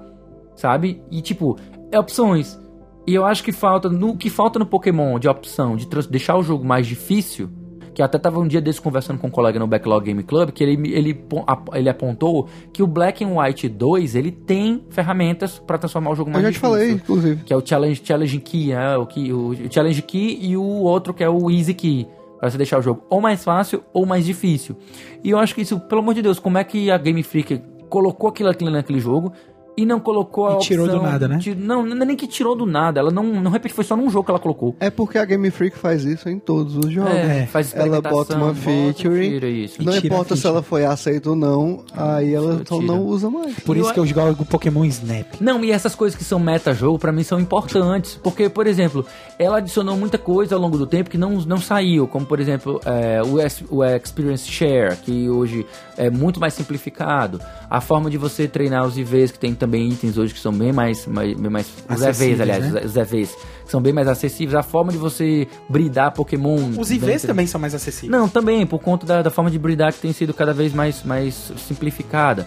Mas ainda assim, velho, o que custa ter opções de dificuldade tu deixar um jogador que queira mais desafio, tornar, aumentar a inteligência artificial, fazer com que, cara, nenhum, nenhum jogador ali, nenhum, nenhum treinador controlado por inteligência artificial faz trocas. Nenhum. Nenhum, em momento nenhum. Nenhum. Não, no jogo tem sim. No jogo base, no jogo base, nenhum. Sim, tem. Já aconteceu, mas é muito raro. É, deve ser um, um- Talvez na Elite Four, talvez alguma coisa assim, mas, mas na minha experiência jogando Pokémon, todos os Pokémons que eu joguei, joguei o X e Y, joguei o Black and White, joguei o. tô jogando o Sword and Shield agora, Alguns que é. importantes fazem e, trocas. e, e foi ótimo, ótimo a gente ter puxado o Celeste pra puxar isso, porque um dos jogos que eu estou jogando agora em 2020, que é de 2019, é o Pokémon Sword and Shield. Que eu sei que tu jogou e tu não gostou, né? É, pô, mas. Mas pra mim, pra mim, eu sou um grande fã de Pokémon, eu tenho um Charmander tatuado no meu braço. Pra mim, a Game Freak, ela precisa urgentemente que alguém entre na sala da diretoria, sente-se calmamente e olhe pra mim e fala assim, olhe pra eles e fala assim, fuck you. Porque Eu pensei que tu dissesse. Eu dizer- entendo, Eu eu, pensei tipo que tu ia assim- dizer o seguinte: eu pensei que tu ia dizer alguém que entre calmamente, olha pra todo mundo e diz assim: Estão todos demitidos. Todos. eu, Todos. ser, talvez Todos funcione. demitidos. Mas é porque eu não sei, eu não sei. É porque o, o meu medo atual é que eu acho que nem a demissão resolve. É, Porque é, tá, Tem uma- tem uma questão existe, da empresa, né, existe que é uma isso. cultura enraizada na Game Freak há tantos anos que tá se tornando uma cultura tóxica para Uhum. a própria empresa. Porque é, eu acho que é o ponto onde aí é o ponto onde eu acho que a Nintendo deixa a Game Freak livre demais Sim, pra pra tomar as decisões. talvez, talvez. Talvez seja um problema justamente isso. é- é- Existe um de ponto ali depois de livre. vários anos que eu acho que a empresa precisa dar uma renovada. E isso não tá acontecendo com, com, com Pokémon, porque à medida que os jogos vão saindo, principalmente desde Sun e Moon, é, e o próprio XY mesmo, o Pokémon vem sofrendo cada vez mais com um processo de banalização da própria franquia. Quando, na verdade, se você pegar, quando sai um Pokémon novo, Banalização em que sentido? Banalização de tudo, de tudo, do jogo, da jogabilidade. Como você tá falando, se você tá achando, se você acha Pokémon fácil, você vai achar todos os jogos mais novos mais fáceis ainda que Sim. os jogos mais fáceis. Ainda, ah, talvez a banalização seja do ponto do aspecto competitivo, você De- diria? De tudo, tipo, Porque, tudo. assim- Jogar Pokémon não tem mais, é tipo assim, é, aquele feeling de você, mesmo no jogo base, ter um- uma garrazinha pra fazer alguma coisa, sabe? Porque tudo é jogado pra ti, tudo é, tudo é muito dado pra ti. E o que não é dado é chato. Aham. Ele tanto tem a opção do- das coisas que ele te facilita muito, facilita além da conta de te dar, quanto as decisões novas não são tão legais e tem as opções só que são só, pelo amor de Deus, quem foi que botou isso aqui, entendeu? É, Porque eu, não faz eu- sentido. Eu, eu gostaria de exemplos, porque, por exemplo. Por ah, exemplo, eh, por deixa, exemplo. Deixa, deixa eu só citar aqui, uma, uma mudança pra mim que veio muito bem-vinda, pra mim, é uma coisa fantástica, que pra mim sempre fez sentido e nunca entendi porquê. Ah, Pokémon, pra mim, cada Pokémon era pra ter um banco, ele tem o seu banco de próprio de, de habilidades. Mas pra mim era pra ser como um personagem de RPG. Por que, que eu tenho que jogar fora algo que eu, que eu que eu, eu sei. Tudo bem que eu entendo que por questões de balanceamento e por questão de combate eu preciso ter quatro habilidades. Mas por que, que eu não posso retomar uma habilidade que eu já sabia antes, retreiná-la? Isso era necessário Não dá. achar. Isso era necessário achar, eu sei. Ah, isso era tá. necessário achar um Move Tutor pra poder reaprender o negócio. Pokémon agora tem um Move Tutor em cada Pokémon Center. Pra mim isso é conveniência pra caralho, porque tipo assim, eu não tô gostando dessa build que eu fiz pra esse Pokémon, eu não tenho que pegar outro Pokémon, ou então que achar um TM pra poder refazer a build dele. Eu posso simplesmente chegar lá e mudar. Ah, eu, eu quero a minha Butterfree, eu tirei, digamos, eu tirei o o pó de, de veneno e ela, ela ganha pó de veneno, pó de, de Paralisia paralisia e pó do sono, beleza? Aí eu, beleza. Só que ela começou a ganhar poderes novos de ataque. Aí eu tive que tirar um dos dois. Fiquei só com o de paralisia e o de poison. Só que aí eu peguei um Pokémon de poison. Que é o Tox. Tox Sim, entendi. Tu entendeu? Então, aí eu tenho a possibilidade de fazer mais ou menos como o Diablo 3. De refazer. Eu chego no Move Tutor, eu digo, olha, esquece isso, esquece isso, relembra isso, relembra isso. Aí agora, não, agora eu não quero mais ficar usando essa, esse status negativo. Agora eu quero tirar o paralisia, porque eu tenho outro Pokémon que já faz isso, e eu quero colocar o sono, que é a única Pokémon que vai fazer sono. Aí eu tiro, eu posso ficar intercambiando as, as, as né? habilidades, as estratégias on the go. À medida que eu vou jogando, cada, cada Poké Center eu posso refazer a minha estratégia. Eu não tô gostando dessa aqui, mudo pra outra. Isso me torna, me, dá, me traz uma flexibilização muito legal. Mas ao mesmo tempo, isso não se reflete no, no- nas batalhas. As batalhas Porque elas você vão não ser... vê necessidade de Não, você eu ficar não fazendo vejo, isso. eu não vejo necessidade de usar outra coisa senão um golpe de, de porrada mais forte. Eu não vejo necessidade nenhuma. Aí eu vou pegar uma estratégia de Pokémon que é mais defensivo? Não, foda-se. Eu pego o Pokémon, boto a habilidade mais forte que ele tem e uso pra atacar. Vai lá, one hit KO, ou então dois hit KO. Não preciso ficar trocando pra ficar, ah, eu quero fazer o meu personagem aqui usar um Growth. Pra- E depois um Ingrame pra que ele possa ficar recuperando É vida porque isso acontece bate. mais, isso, isso acontece no competitivo. Isso. Porque a IA é horrível.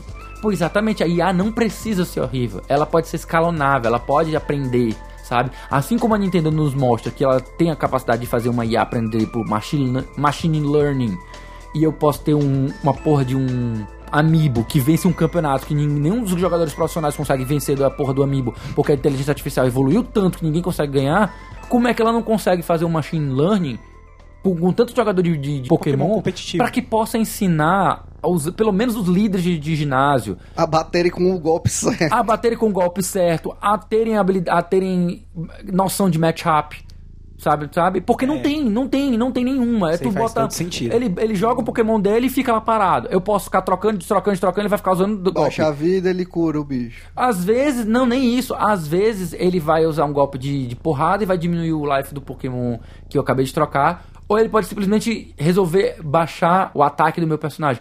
Puta que pariu, acho. Baixar, baixar o ataque de um personagem com um Leer ou um Grow numa batalha de, de, de alto nível é, é, me- é meio inútil. Porque eu vou colocar um matchup que vai causar duas vezes ou quatro vezes o, do dano. É ridículo, sabe? É ridículo. Eu vou matar com um, um ou dois golpes. Enfim, eu queria Sabe, que. eu, eu, acho, eu acho chato ele- eles não evoluírem nesse sentido. Sabe? É muito fraco pra isso. A gente vai puxar, a gente vai buscar lá dos nossos jogos que a gente tá aqui, a gente vai fazer esse passeio que a gente tá fazendo.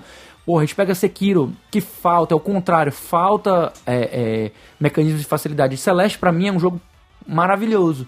É um jogo perfeito, é, um- é um- é uma forma, é um ensinamento que ele deu aos, aos jogos que eles deveriam estar aprendendo e não estão aprendendo.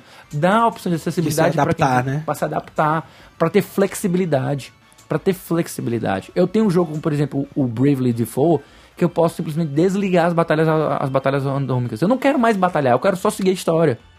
E aí eu, eu vou eu vou ter batalha só contra chefe. Eu Pode tiro, agilizar, desligo. Eu, eu, eu, Deixar tipo, rápido o encontro. deixar rápido o encontro, deixar automatizado pra ficar grindando. Sei lá, tanta coisa que é, que é interessante que faz essa Vai vir o. 2, né, por sinal. Vai vir um É, vir 2. dois. É tanto mecanismo hoje que a gente tem moderno de tornar essa experiência de grinding menos é, chata, como tu falou, a questão de ser chata, que eu, eu fico me perguntando o que, que ela adicionou, que ela tirou, que pra ti é, é ruim, sabe? Primeiro, ela cria. A Game cria um sistema fantástico. Que é, é um sistema fantástico, que são as, as mega evoluções. Assim. E aí ela só. Não, não, esquece. Gigantamax. Gigante. Gigantamax é chato. É horrível. Eu vou dizer, eu vou. Desculpe, perdão você que está ouvindo e gostou de Gigantamax. é é chato. Não, tu já tá pedindo com Mega Evolução. Tu já tá perdendo, tu já tá pedindo perdão pra mim porque eu gostei de, de Gigantamax. Mas ao mesmo tempo, eu acho que se perde muito tempo naquelas animações de, de giganteamento, sabe? Eu acho a ideia interessante que você transforma um Pokémon em gigante. Qualquer Pokémon não precisa ser uma mega evolução. E pra mim faz sentido porque a mega evolução são as pedras que estão naquela região ali que eles estão pesquisando. E aqui eles estão pesquisando outro fenômeno que é da Wishing Stars que faz a, a Gigantamax. Pra mim isso faz sentido, sabe? Cada região do mundo tem suas peculiaridades. Pra mim, isso faz- as danças lá da região Alola, isso faz muito sentido de, de mundo, sabe? Pra mim, ainda não é uma pesquisa em nível. Dá a ideia de universo. da universo de universo, apesar de não coeso, de não estar. Parece que eles não, não é Certo, mas aí, na- globalizado. mas aí no mundo de Alola tinha as megas. Não, pois é, aí no mundo de Alola tinha e as megas fazem todo Ele é o sentido mesmo- no universo de- Isso. de o problema é que o universo de Pokémon é incoeso, é incoerente. Você tem coisa que, mesmo com o remake que você traz do Fire Red, que você traz muita coisa que foi colocada depois, você não tem atualização das mecânicas desse jogo. É como se ela precisasse ter um jogo para cada evolucionário. Ela, ela é como se ela precisasse ter um jogo evolucionário para cada região. cada jogo fosse. É como se cada jogo fosse um, um- um reboot. Não, é, ele precisa ser evolucionário, precisa receber patches, tá entendendo? Sim. Ele precisa ser uma plataforma que receba patches que ele possa trazer coisas dos outros nas novidades. E não isso não é o que acontece. É um jogo parado. É que eles querem fazer um universo em evolução, mas que eles não podem voltar naqueles jogos anteriores e evoluí-los. Eles ficam pra trás. Então é é uma coisa que pra mim funcionaria como um, um Mas eu não tenho problema online, com isso. Um jogo online. Eu não tenho problema com isso. O meu problema é Eu você é você pegar é você pegar boas coisas dos jogos anteriores E remover. E esquecer. e só nunca Não aplicar. mais usar, entendeu? E assim, o que eu vou, o que eu vou discordar de É, ti, é- é- eu, é vou triste. concordar, eu vou concordar contigo e vou discordar de ti em dois pontos. Dentro dessa mesma, dessa mesma filosofia, dessa mesma ideia, eu gosto de eu poder é, ter diferença de regiões que façam sentido, como por exemplo as Lola Form, é, o Gigantamax, as pedras de evolução, que pra mim são as coisas que estão características na região que tá pesquisando, eu acho isso fantástico. É, pra mim funciona. Mas não funciona pra mim tu, tu não ter, por exemplo, a opção de ter um challenge app ou um easy mode pra quem ainda acha Pokémon difícil, tá entendendo? É, essas ferramentas meta-jogo de eu poder desligar e ligar as coisas. Esse novo jogo, ele te dá a opção de em qualquer lugar do wide area ou nas cidades, exceto dentro de ginásios, eu posso simplesmente mandar os meus pokémons e tirar os pokémons da, da box a- em qualquer lugar. Cara, mas também até também o sistema de upar. Todo mundo ganha experiência. Todo mundo ganha experiência. E agora, e antes, eu tinha eu podia ligar ou desligar pra favorecer o Pokémon que tava em, em coisa pra ele ganhar mais experiência. Combate. Agora não faz diferença. O Pokémon que entra em combate, ele ganha mais experiência, de fato. O que, o que dá o, o Last Hit, o que derruba o Pokémon, que faz o KO. Mas não faz sentido. O que dá o que ele ganha mais experiência. O que entrou em combate ganha um pouquinho menos, tipo 90% de experiência. E o restante, todos automaticamente ganham 50% de experiência. Mas não faz, É, sentido. não faz sentido. O boneco nem o boneco nem viu, nem olhou pra cara É, do outro eu boneco e sei. ele tá ficando mais forte, Eu mano. sei, isso não faz sentido. Mas assim, se fazia sentido antes você utilizar um item como Experience Share. Share, porque aí você tava fazendo com que o Pokémon que ganhou a experiência estivesse compartilhando. É como se ele já tivesse um, um Experience Share integrado. Mecanicamente isso vai fazer sentido, mas não faz sentido eu não poder desligar isso, sabe?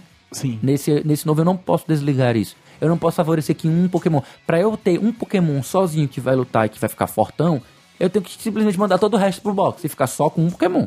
Aí ele vai ganhar, mas ele não ganha mais experiência.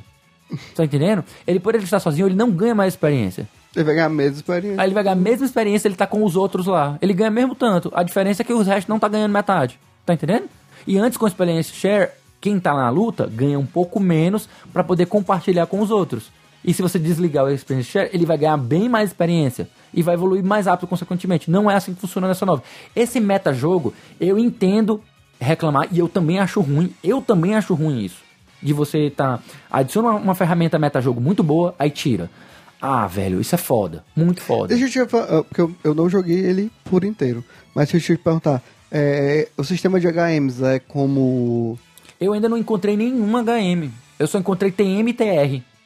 E a- TR? TR. Até- Lembra que TM, nos primeiros Ah, jogos, era... era Technic Machine. Não, pre- presta atenção. Time Machine. Lembra que os Tex Machine, as Tex Machine, eles eram é, itens consumíveis na primeira, nas Sim. primeiras versões? Pronto.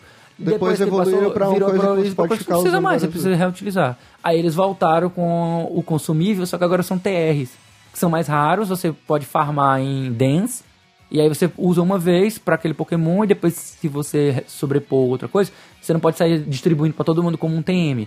O- Você ainda existe o TM, que você vai pegando em pontos Uhum. Ok, do jogo, tudo bem. e o TR, são os você pode consumíveis. Eu achei, eu achei isso legal. Achei, pra mim, é uma Mas é uma coisa então ele não tem, tipo, surf. Eu não cheguei nessa parte ainda. Eu já tô na metade do jogo e ainda não encontrei. Então não tem.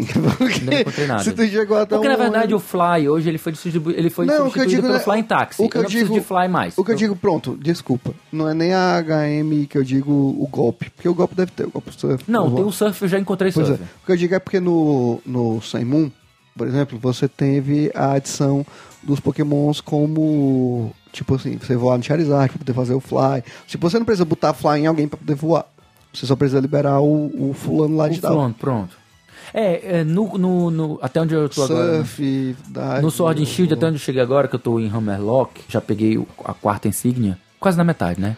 Eu ainda não vi nenhum HM, mas eu já senti falta de andar na água, porque eu, eu tenho umas partes de água nas wild areas que eu Uhum. não consigo nadar por elas. Então eu acho que vai ter alguma coisa pra poder nadar. Não sei se eu tenho que, que ensinar surf, Não, acho que não. porque surf agora não tem M.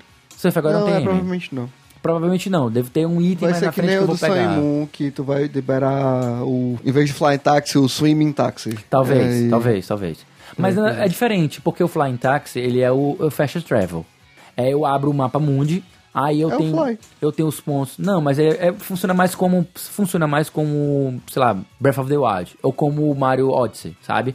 Eu tenho os pontos marcados no mapa, não só cidade, mas também outros pontos, e eu posso O Fly, nas- na- Aí- antes dele ser retirado como coisa, ele faz a mesma coisa. mas desde o começo eu já tenho isso. Desde o começo do jogo eu já tenho Não, Flying eu sei o que eu tô falando. serviço Tipo assim, o. Fly, antes dele ter sido retirado pra ter virado o Sim. negócio do Charizard, que tu voa lá e agora provavelmente o Flying Taxi, Sim. Ele já conseguiu te, te levar Entendi, alguns cantos. Entendi. entendi. E, chaves o, do- e, o surf, eu não sei se ele vai liberar como. Não sei se vai ser um surf tax, porque não é uma, não é uma coisa meta o mundo. Porque não é o meu Pokémon que me leva. É um serviço de Flying Taxi de Corviknights. Os Corviknights Sim, é eles ok. que levam a galera pra, pra canto. É tipo isso, sabe? Mas assim, a gente tá estendendo muito em Pokémon. Pokémon é, é um jogo que sempre mexe muito com, com ânimos, porque tem muitos fãs que gostam do competitivo. Eu não sou fã do competitivo, eu não, eu não sou fã de competitivo. Pokémon menos ainda. Ah, eu jogo Pokémon, acredite se quiser, pela história. Não é pra colecionar todos os Pokémons. É pela experiência de, ter, de jogar a campanha. E. É, é, é, tipo A assim. melhor coisa de Pokémon é Gotta catch it all, but we not have it all. But not have all. não, mas eu entendo isso como gotta, catch them all in the area, sabe? in the area. É nessa região, in the region. Nessa região de Alola, nessa região de Gala. Pegue todos os tenho- Pokémons que estão disponíveis no seu quarto. todos os Pokémons que estão nessa região. Gotta catch them all. Aí depois vem a questão, a questão da National Pokédex. Pra mim faz sentido nesse sentido. Mas não, não vejo mais o Gotta catch them all hoje. O Gotta catch them all eu vi isso na época que a gente assistia pequeno. Hoje eu não vejo mais isso. Apesar de, de ser um tópico muito, muito Falta, relevante. falta eu ver uma coisa, porque tipo, é um, acho que é um dado difícil de achar, não sei. Porque provavelmente é um dado deve ter só a própria empresa deve ter. Mas eu queria realmente saber, se alguém tiver ó, com saber isso, mas eu realmente queria saber a quantidade de novos jogadores de Pokémon. Novos. É, porque eu não sei, é a única coisa que pra mim explica as ações que a Game Freak tem É se tiver, é, se tiver, é se tiver mais um- público. uma grande quantidade de pessoas É. novas no coisa. Faria sentido, faria sentido. É a única coisa que eu poderia explicar pra mim. Realmente. Porque quando a franquia começa a entrar em declínio, eles precisam fazer mudanças drásticas. Foi, por exemplo, o que aconteceu com Fire Emblem. Fire Emblem estava em declínio, aí veio o Awakening, e aí a Nintendo saiu anunciando pra Deus e o mundo que a E de agora a gente tem o franquia, Super né? Fire Emblem, que é, É, o Super Smash Bros. É verdade. Então, é tipo assim, é quando a franquia não tá dando certo, ela precisa fazer um pivotagem, aí a gente vê. É, foi o caso de Paper Mario. Acho que Paper Mario tem. de- elas fizeram a pivotagem da franquia, mas ainda não acharam uma fórmula boa. Eu acho que os dois últimos títulos da franquia foram bem ruins. Mas vamos lá. Ah, tem mais algum. A gente tem alguém que queira ter mais algum destaque? Eu, eu gostaria de colocar além do Sekiro como destaque de 2019, dois jogos que eu joguei também, que foram o The Outer Worlds, que ele não é um jogo AAA, tá? Ele levanta uma questão muito interessante. Não sei se você já jogou. Vocês já jogaram Fallout, algum de vocês? Não, eu não gosto. Não me pega. É, também não me pegava, né? Eu nunca joguei, nunca joguei Fallout. Eu joguei o 1, na verdade, joguei o E primeiro o Fallout. Fallout 76 é um delírio coletivo. Não, mas não me refiro a 76. O 4, que foi muito famoso, o 3, como é o mais famoso. Ah, O 3 e o 4 são os mais Tu populares. chegaste a jogar nem o. New Vegas, vocês não chegaram a Não, jogar nenhum, não, né? não. O estilo não me pega, cara. Pois é. O estilo também não é o mesmo. Pois, pois é, e o que acontece é que é um jogo novo, saiu aí a, a produtora que fez o, o New Vegas, que é a Obsidian Entertainment, ela foi comprada pela Microsoft, e aí ela lançou um jogo Double A, um mid-tier, né? Um, um jogo... Outer Worlds, né? Um jogo que é o The Outer Worlds. Ele não tem os níveis de produção de um jogo AAA.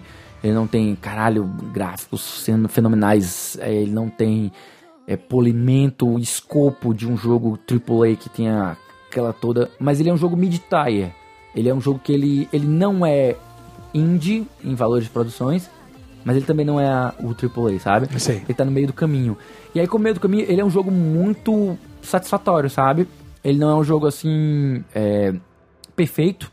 Ele, ele não é assim, caraca, que jogo foda!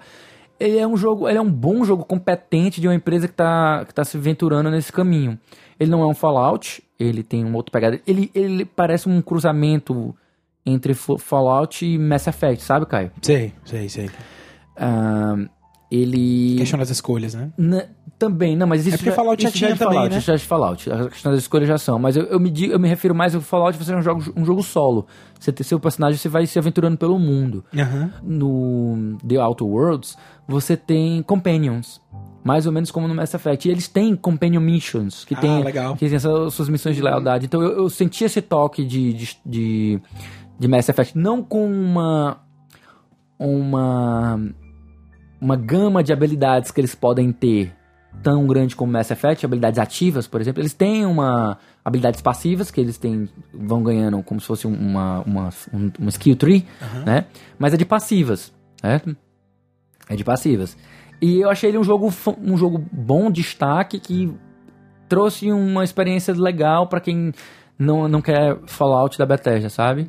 É um, é um jogo de destaque. Se eu puder botar um destaque também, mas aí foi tipo do final, final, final, final. Tipo, tipo realmente, Não, claro última pode. semana de dezembro. que pode, gente. que na verdade eu acho que vai acabar se tornando um destaque no meu próximo ano.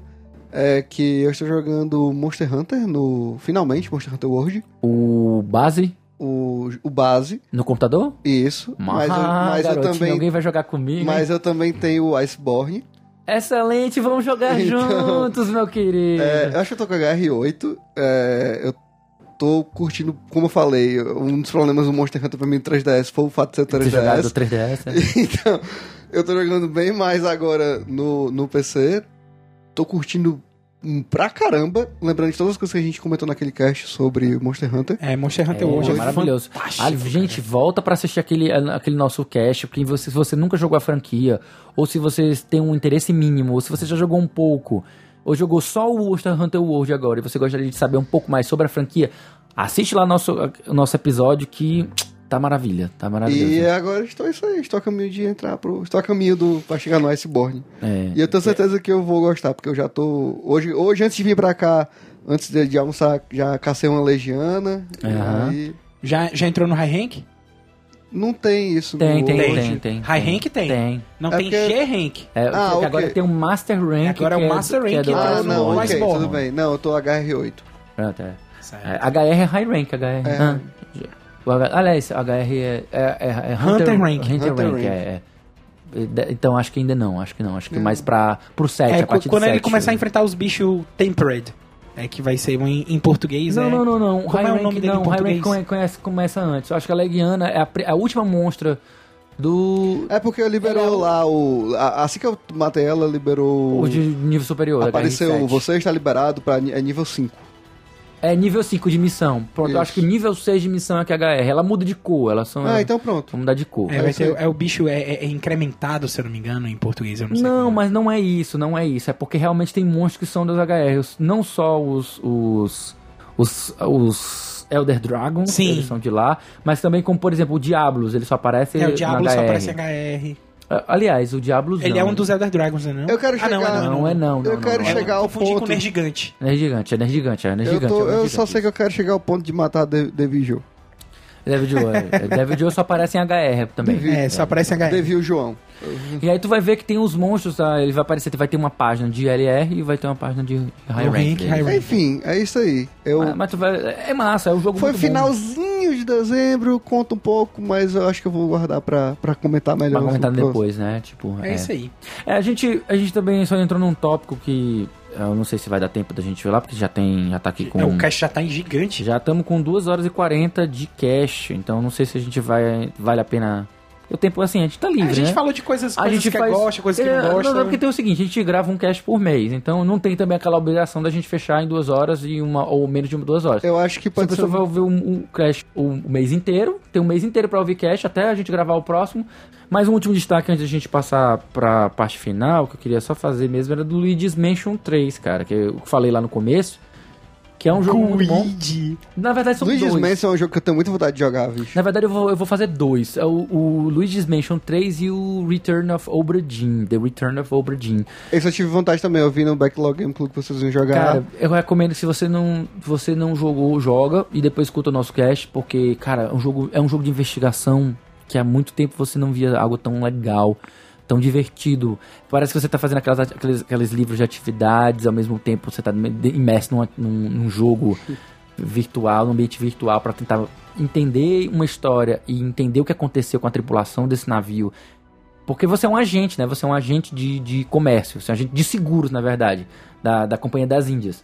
Aí o, o navio desapareceu e você vai lá tentar identificar o que aconteceu. O que, que, que merda que aconteceu com esse navio e com as pessoas que que estavam nele. Aham.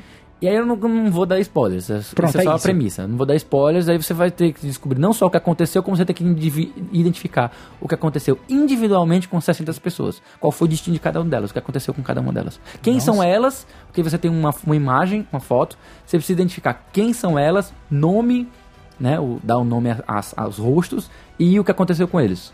Legal. É, é um jogo muito bom, recomendo. ge- Gente, eu recomendo demais.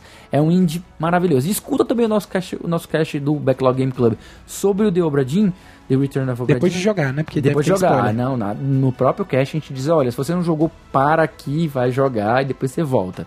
né? E o outro que o Luigi's Mansion, cara, se você quiser, eu posso lhe emprestar o, o Luigi's Mansion 3 pra você jogar, mas eu recomendaria que você jogasse por emulador. Pelo menos o Luigi's Mansion 1 e o Luigi's Mansion 2. Pra você É, não, é só porque tipo, eu acho a temática do Luigi's Mansion muito, muito interessante. Cara, eu ousaria ser bem É. aqui, eu ousaria ser um tanto aqui atrevido de dizer que ele é o survival horror da, da, Da da Nintendo. Nintendo. A Nintendo não tem. Ela tem Ele é o versões- Fatal Frame da Nintendo. Ele é Fatal Frame da Nintendo. É o Fatal Vacuum da É Nintendo. Fatal Vacuum, né? Pra empresa que já teve Clock Tower. É, pois é, pois é. Porque o negócio é o seguinte, ele vai pegar, ele vai ser um infantil, um caça-fantasmas, bem, bem caça-fantasmas, sabe? O Ghostbusters. Se o Ghostbusters ele tivesse um, game, um jogo é, muito bem feito, ele seria Luigi's Mansion. Porque é, é basicamente isso, é você tá num ambiente, o primeiro jogo é uma mansão, no segundo jogo são uns três ou quatro mansões, ou não, quatro ou cinco na verdade, mansões diferentes. E o, esse terceiro agora é um hotel. É um hotel mal assombrado. Então, acontece de que a plot é os personagens são transformados em pinturas pelo King Boo. Ele, ele, ele, ele tem o poder de transformar as pessoas em pintura. E aí, eles. No primeiro jogo ele rapta o Mario. No segundo eu não me recordo quem é que ele rapta, porque faz muito tempo que eu joguei. O que, o que acontece, qual é a plot do 2. Uhum. E no 3 ele rapta o Mario, a princesa e três Toads. E eu pegar o Luigi também, mas o Luigi conseguiu fugir porque ele é muito covarde, tão covarde, mas tão covarde, quando todo mundo foi lá. O Mario foi lá. Uhul. Aí o Luigi "Uai", foi se esconder. No que ele se escondeu, a galera toda foi raptada e ele não. Ele sobrou. Aí ele sobrou. É algo, é algo nessa vibe, sabe? E aí resta ele, graças ao professor Igad, né, utilizar o vacuum para poder o, a- a- o aspirador de de, de, de Fantasma. fantasmas para ele poder. É um jogo muito gostosinho. É um puzzle, um action puzzle, né? Você tem muito de você ficar explorando as coisas, de você ficar mexendo, futricando, futricando, olha a palavrinha aqui bem cearense. Futricando. Futricando nas coisas pra você. É o jogo do menino. Do menino Malino. Malino. Pronto, é o jogo do menino Malino. Aquele jogo aquele menino verde Malino, o menino verde Malino. Pronto, é esse, é Luigi's Mansion. E é muito bom, cara, é muito gostosinho, é uma sensação muito gostosa. Eu tive uma sensação também muito boa jogando ano passado o Mario's, o, o Mario's Odyssey, o Super Mario Odyssey, né? Porra, velho, que jogo legal. Até o ponto que ele satura de tanta lua e tudo. Não, tá bom, chega, já não quero mais. Tá. Muito bom. É, e eu, eu terminei a tríade ano, ano passado. Luigi's Mansion 3, o, o Breath of the Wild terminei ano passado. E o Mario Odyssey. E o Mario Odyssey eu terminei, terminei ano passado. Três jogos maravilhosos. Também joguei o, o Yoshi Island, o, o Crafted Island. Nossa, eu fiquei um pouco decepcionado com ele. Não, eu me decepcionei um bocado. Com qual- principalmente qual principalmente com a música. Yoshi Crafted O Island. Ah, Yoshi de lãzinha lá. De lãzinha. Não, de lãzinha não. É o- não, de é o Craft- é, de, World. pa- É o é de- Wally World, é de- é de Papercraft. Paper- Isso. Papercraft. Papercraft e sucata. Brin- Brinquedos de sucata. Pra- é, é a melhor forma de defini-lo. Brinquedos de sucata. Eu achei a estética dele muito bonitinha, mas eu achei a música. é, dá vontade de dar um tiro na cabeça. Depois de Nossa dois senhora. minutos. é, cara, porque ela, ela é bem repetitiva e com os mesmos. O looping mesmos dela é, muito rápido. e Ai, isso. meu Deus. E ela usa instrumentos muito simplórios, que são instrumentos meio que fosse pra uma estética infantil, sabe? Então é, é aqueles Xilofone. eh, xilofonezinhos, é as coisinhas assim.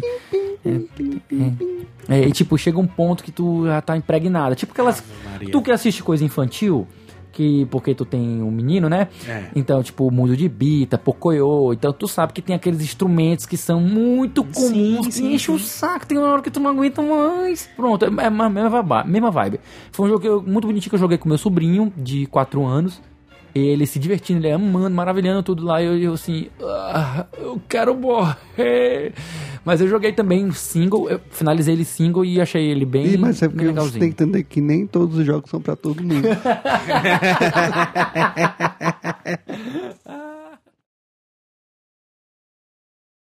E agora, pra gente encerrar o nosso cast, a gente não vai ter recadinhos da paróquia gamer hoje. A gente vai ter aqui um, um pedacinho pra gente conversar um pouquinho rápido sobre como é que vai ser as expectativas pra 2020. O que, que a gente tá mais no hype pra jogar esse ano e Final tal. Fantasy VII. É, o Final Fantasy VII. Depois do que eu vi, Não, eu- é, pra mim, Final Fantasy VII não é um hype pra 2020. Pra mim, Final Fantasy VII é um hype pra 2021, porque eu só vou jogar ele no 2025, PC. porque não, vai sair não. completo. Só quando ele sair no, no PC. Eu não vou jogar ele. Eu me recuso a jogar ele no, no PlayStation. eu É, jogar mas no- eu no acho que é PC. unânime o fato de que todo mundo tá esperando por ele, porque, pelo menos assim, eu tava evitando ver vídeos de gameplay dele ainda, Aham. porque eu tava esperando ver coisas mais completas. Sim.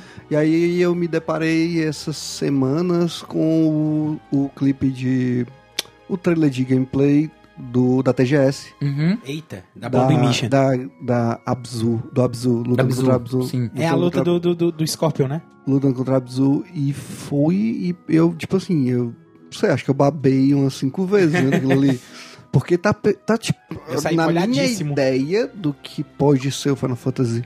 Porque eu não queria uma coisa completamente, completamente Action. como foi o 15. Uhum. Eu queria, eu adorei os momentos em que Eu não quero você Kingdom consegue... Hearts, um Final, um Final, Ki- um Final Kingdom Hearts. Eu né? adorei os momentos em que você consegue dar aquele. Tipo, uma pausa assim no que tá acontecendo. Não é uma pausa, porque tá tudo muito lentamente acontecendo. Mas você consegue ter o tempo de tomar uma decisão de fazer Sim. X ou Y coisa e dar as ordens do que o teu. E, e achei muito legal o fato de você poder ficar alternando o personagem que você tá em Sim. foco principal. Tipo, Que era uma hora que o cara, que o cara tá fazendo um negócio com a Aerith, ele vai começar a botar ela pra summonar um negócio e fazer outra coisa. Sim, sim, sim. sim. E aí ele.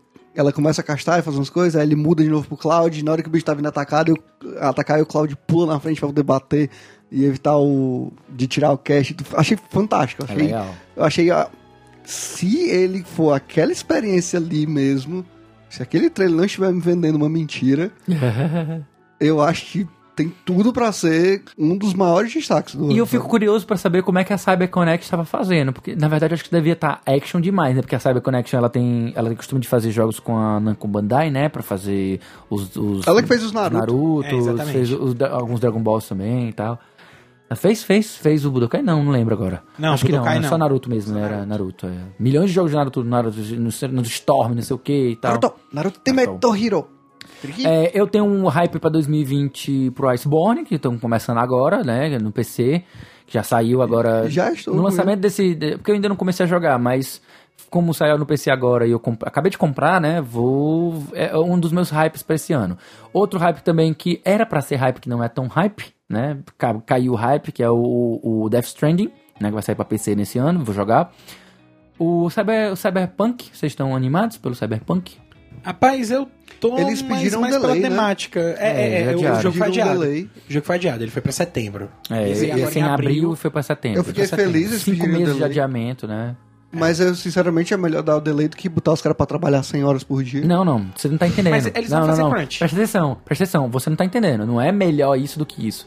Esse delay significa que eles vão ficar mais cinco meses em crunch. Eles estão em crunch já. Aí Ah, eles já, eles já estão, em estão- crunch, óbvio que estão. O jogo tá perto de sair, eles estão em crunch. Quando eles pediram o delay, disseram, olha, mesmo no crunch não vai dar pra gente terminar. Pra ficar todo polido. Então mais cinco meses de crunch, pode anotar aí. Cara, a indústria é foda. A indústria Ok. é foda. A, a indústria é é pesada. Fudeu! E assim, Fudeu, fudeu. é, o, o Final Fantasy também sofreu um adiamento, né? Mas pelo menos o, o adiamento do Final Fantasy foi Não, o adiamento do Final Fantasy foi um pra não competir com. Foi, foi pra não competir com Animal Crossing. Pois é, eu tô muito animado pelos jogos também que vão vir pela Backlog Game Club que a gente vai selecionar pra jogar, porque assim, uma experiência que eu tive muito boa em 2019, com certeza foi poder fazer parte do grupo e jogar jogos que saíram do meu radar, que tava na minha backlog, que tava na backlog dos outros, sabe? E conhecer umas coisas que, tão, que eu não, não iria, não estava nos meus planos jogar aquilo ali, porque nem na minha backlog eu tava, tipo, Desperados foi uma, uma, uma boa surpresa. O Caio é louco por Desperado, eu gostei muito, Muito da massa. experiência. Eu, infelizmente, eu dropei porque ele é muito grande, 50 missões, cada uma demora, eu demoro umas duas, três horas, tá? Porra, imagina 50 missões, é 150 horas ou É. mais pra terminar aquele jogo. É, não rola mesmo. pra mim, não. Rola de jeito nenhum. E aí, tem, o- eu, que- espero terminar, pegar o Sekiro em promoção. ter o Desperados terminar. 3 aí, né, Vai que- ter Desperados 3. Eu fico preocupado com, com o tamanho desses jogos, sabe? Não, não tem condições de jogar tudo. Eu também devo jogar agora Astral Chain e outros jogos que eu Eita. não consegui jogar em 2019. Então, o meu hype tá muito em jogar coisas que eu não joguei que saíram É, ano tem passado. coisa, tem né? coisa do ano passado que eu também tenho que jogar. Eu tenho que jogar Devil May Cry, que eu ainda não Devil May joguei. Cry 5, né? Que tu é fãzaço de Devil May Pois é, eu ainda não consegui. joguei. ainda Teu não filho joguei. se chama Dante e tu não jogou Devil May Cry 5. Cara, que Prioridades, vergonha, cara. Prioridades, Eu né? tenho, eu tenho um Dante Ele- pra criar de eu tenho um verdade. Diferente do pai bosta do Dante do jogo, ele tá sendo um pai bom É, pro Dante dele, mano. diferente do Dante do jogo, esse não pode chorar, né, Caio? É, esse não pode não. pois é, mais algum hype de vocês específico, assim? a- a- vocês estão animados pelo PlayStation 5, pelo Xbox? Esse ano vai ser ano de The? Last of Us 2, né, também. É, também, é, se não me engano, sim. É, a gente tá na, na- naquele ano de anúncio de console novo, né? Vai, vamos sair dois. Então, tanto o Series X quanto o PlayStation 5 devem sair esse ano ou no começo de 2021. Também tem um hype da galera muito grande por hardware. Eu não tenho esse, esse hype por hardware. Principalmente agora que estão falando muito de cross-gen, de que, de que um jogo vai, vai pegar o outro. E que uma, aliás, um- uma plataforma vai pegar os jogos da outra, que o PlayStation 5 vai ser retrocompatível, que o Xbox novo vai ser retrocompatível. Então não vejo tanta necessidade de se empolgar tanto por hardware, sabe? Nunca vi tanta, mas em relação Mas é ao software, mas o, enfim. o avanço do hardware permite sempre que você melhore. Em, em parte, sabe? Porque eu vejo que mesmo com nem- os indies e os, e os mid-tires não usaram todo o poder do PlayStation 4 e do Xbox One. Só quem vai tirar real proveito disso são os AAAs. E, gente, Mas AAA gera. eu vou ser AAA bem sincero. gira em torno de muito Claro, dinheiro. É, mas eu é vou, eu, verdade. eu vou ser um pouco não sincero como pra você vocês. não, não melhorar Hoje em dia eu tô meio cagando pra AAA porque, cara, são custam muito caros, saem 200 reais no jogo. Eu não vou pagar 200 reais no jogo. Eu me recuso a pagar 200 reais no jogo. Eu prefiro muito mais jogar jogos de 5, 6 anos atrás, até 10 anos. Pô, joguei jogo de Mas 1976 sabe por esse quê? ano. Mas sabe por que, Porra. que você não tá, não tá nem aí pra AAA? Porque aqui a gente paga 200 reais no jogo, que lá fora é 60 dólares. Mas ainda assim, cara, se eu pudesse pagar 5 dólares por um jogo pra poder ter uma experiência boa, 10 dólares, como são os indies, Não, não, Não, mas você pagar. pode. Mas ainda são. entenda que a diferença de, de, de, de preço é moeda absurda, é. é absurda, é absurdo, entendeu? claro, claro. Eu Você- entendo perfeitamente você dizer que ah, não pago mais tanto no jogo, Sim, porque, sim. enfim. Não, mas nem só a diferença de, de coisa, também a questão da, das promoções e tudo mais. Mas é, a diferença de. O impacto no, no, no teu orçamento de um jogo AAA é absurdo. E quando você vai ver, esse impacto não retorna em experiência. A experiência de gameplay, de mecânicas, eu consigo ter tão boas quanto, talvez não de atmosfera, porque, enfim, o gráfico 3D permite. Os gráficos 3D de última geração permitem um- uma ambientação absurdamente linda. É o caso de Control, que usa Ray Tracing, né? Tem jogos aí fantásticos em 2019 que usam muito bem essa parte da ambientação 3D de, de altíssima qualidade. Mas assim, foi mal, mas em questão de diversão mesmo, de mecânica. Eu tenho mesmo encontrado em Indie, em Mid-Tier, em Double A. Faz em tempo que o mercado tá assim já, cara. Ah, pois é, faz muito tempo já que tá assim. Eu não tenho essa gana. Eu prefiro esperar os AAAs ficarem a preço de banana. Eu prefiro, por exemplo, jogar. Eu tô no hype, por exemplo, agora em 2019. Um hype pra jogar God of War. Tá aí. Tô no hype Agora pra jogar God of War. 2020. Agora em 2020, perdão. Agora pra, pra 2020 jogar God of War. Que sai em 2018 eu não, não paguei 200 reais nele. E Agora agora. você encontra por 50, 60 Então, reais. o Horizon, que na época saiu 200 também, Vai sair pra hoje PC, vai sair pra né? PC também, então. Vai ter um rumor aí, né? Eu tenho que esperar confirmar ainda. Já não tem, confirmou. já tem sonista puto. Ah, é, esses, esses Você tem uma certeza que vai acontecer no final do ano, cara. É, caixista puto, sonista sonista puto, puto e e nintendista puto. Nintendista puto. Todo, todo mundo puto, mano. Todo mundo muito puto. Porque eles estão sempre tão putos. Sempre tem alguma pra, É. pra ficar puto. Mas Sempre eu achei- reclama. Eu achei É. muito legal. Eu, achei muito Eu, por massa. exemplo, é, eu- é um rumor que eu acho que faz todo sentido. Eu, enquanto, enquanto nintendista, eu vivo puto, porque o, o preço dos jogos da Nintendo é aquela coisa, tipo, eles não têm, pra mim, eles não têm é, é, os valores de produção de um jogo, por exemplo, um AAA como os jogos da, da que usam as qualidades gráficas mais avançadas, eles não têm o mesmo nível de produção. Me desculpa, mas um, não custam a mesma coisa. Eles não custam 100 milhões de dólares, eles não custam 50 milhões de dólares, eles É, não, não custa custam isso. não. Eles custam bem menos. Mesmo um Mario Odyssey, eu duvido se ele custa uns, uns 200 milhões de dólares. Não deve custar. Não deve custar. Um Zelda Breath of the Wild não deve custar. E eu fico muito pé da vida porque, mesmo que eles tenham um escopo grande, cada jogo desse é 250 reais. Eu não vou dar 250 reais de jogo, velho. Hoje em dia é vai. 300, né? E como é um jogo que tem um attach rate muito grande. Pokémon que Switch foi 300 pessoas- e pouco, não foi? porque o problema do attach rate do- dos, dos jogos da, dos jogos da Nintendo é que é muito forte. Os, os, os, os próprios fãs não repassam. Então é difícil você encontrar jogos usados da Nintendo e a preços bons. Os caras que compram de 300 querem pagar passar de 200. Ou compra de 250 querem pagar de 200. Eles não querem passar 80 reais, 60 reais. Eu não vou pagar. Não vou pagar mais de, de 150 reais num jogo usado. Eles se 200 reais num obrigam a usado. diminuir o preço só quando eles estão vendendo o console. Não, não, eles não se É o que eu vejo nunca. acontecer. Eles Não, não- não, não. O que eu digo é gente que vende de segunda mão, entendeu? Mas isso é um caso mão, isolado, é. tá? É um Eles caso costumam isolado. só diminuir muito quando eles estão se livrando do Isso, console. é, exatamente. E, e é um caso isolado, é- são casos isolados. Porque na verdade, às vezes, muitas vezes, vale mais a pena eles venderem esses jogos principais para colecionadores. Um cara que é colecionador, ele paga um valor muito alto num, num jogo desse da Nintendo. O cara, ah, eu tô aqui com o Majora's Mask 3D do, do 3DS. E aí você quer? Aí, porra, quero, quero, não encontro mais pra vender em canto nenhum. Quanto eu quero? Aí o cara, porra, 100 reais, 200 reais, 150 reais. É, porra, vai se fuder, velho. Não vou pagar 150 reais nisso, sabe? É, essas coisas, sabe? Eu, eu, eu, um nintendista, eu vivo puto. Por isso que eu só pego o jogo emprestado. Só jogo, só jogo um jogo Nintendo emprestado. Mas é isso mesmo. É, Não tem pra onde correr. Não, não vou ficar comprando. Tem que, tem que se virar. Tem que se virar. E é isso aí. E é isto. É isso. Temos um cast, então. Temos um cast. Temos um- Um cast gigante de três horas, né? Temos um cash. É, maravilhoso. E eu espero que vocês tenham gostado. E, e nos contem nosso. Saborei essas três horas É, por este mês. no- nos contem depois aí, vão, vão mandando mensagem aí no, no- nas redes sociais e tal, o que, que vocês gostaram de 2019, o que, que vocês jogaram, né? A gente, é bom a gente saber o que vocês mais gostaram de jogar em 2019, independente do que tenha sido lançado. Deixa eu só dar um recadinho rápido. Vai, Não vai ter fala. recado da Parota Game, mas vou dar um recadinho rápido. É, a gente tá lançando um projeto de, de podcast que é um de notícias diárias de games, certo? Eu e o Felipe Lins, Uhum. que é o Gaming Drops. Nós já estamos no Spotify, já tem algumas coisas lá, então vocês podem procurar pela gente no Spotify e no seu agregador de podcast favorito, Gaming Drops, certo? E é isso aí, obrigado. Era É super de boinha, É. super curtinho, Super 7 leve, 10 minutinhos, minutinhos, 8 10 minutinhos, minutinhos pra se 10 no máximo. com os comentários aqui, meus e do Caio. É, coisa rápida, coisa que você escuta assim, tipo, enquanto tá escovando os dentes e fazendo as necessidades iniciais do dia. É super rápido, super tranquilo. Tomando café da manhã, ou coisa assim, isso é rapidão. Então, um grande abraço aí pra vocês e até a próxima. Tchau! Valeu, pessoal!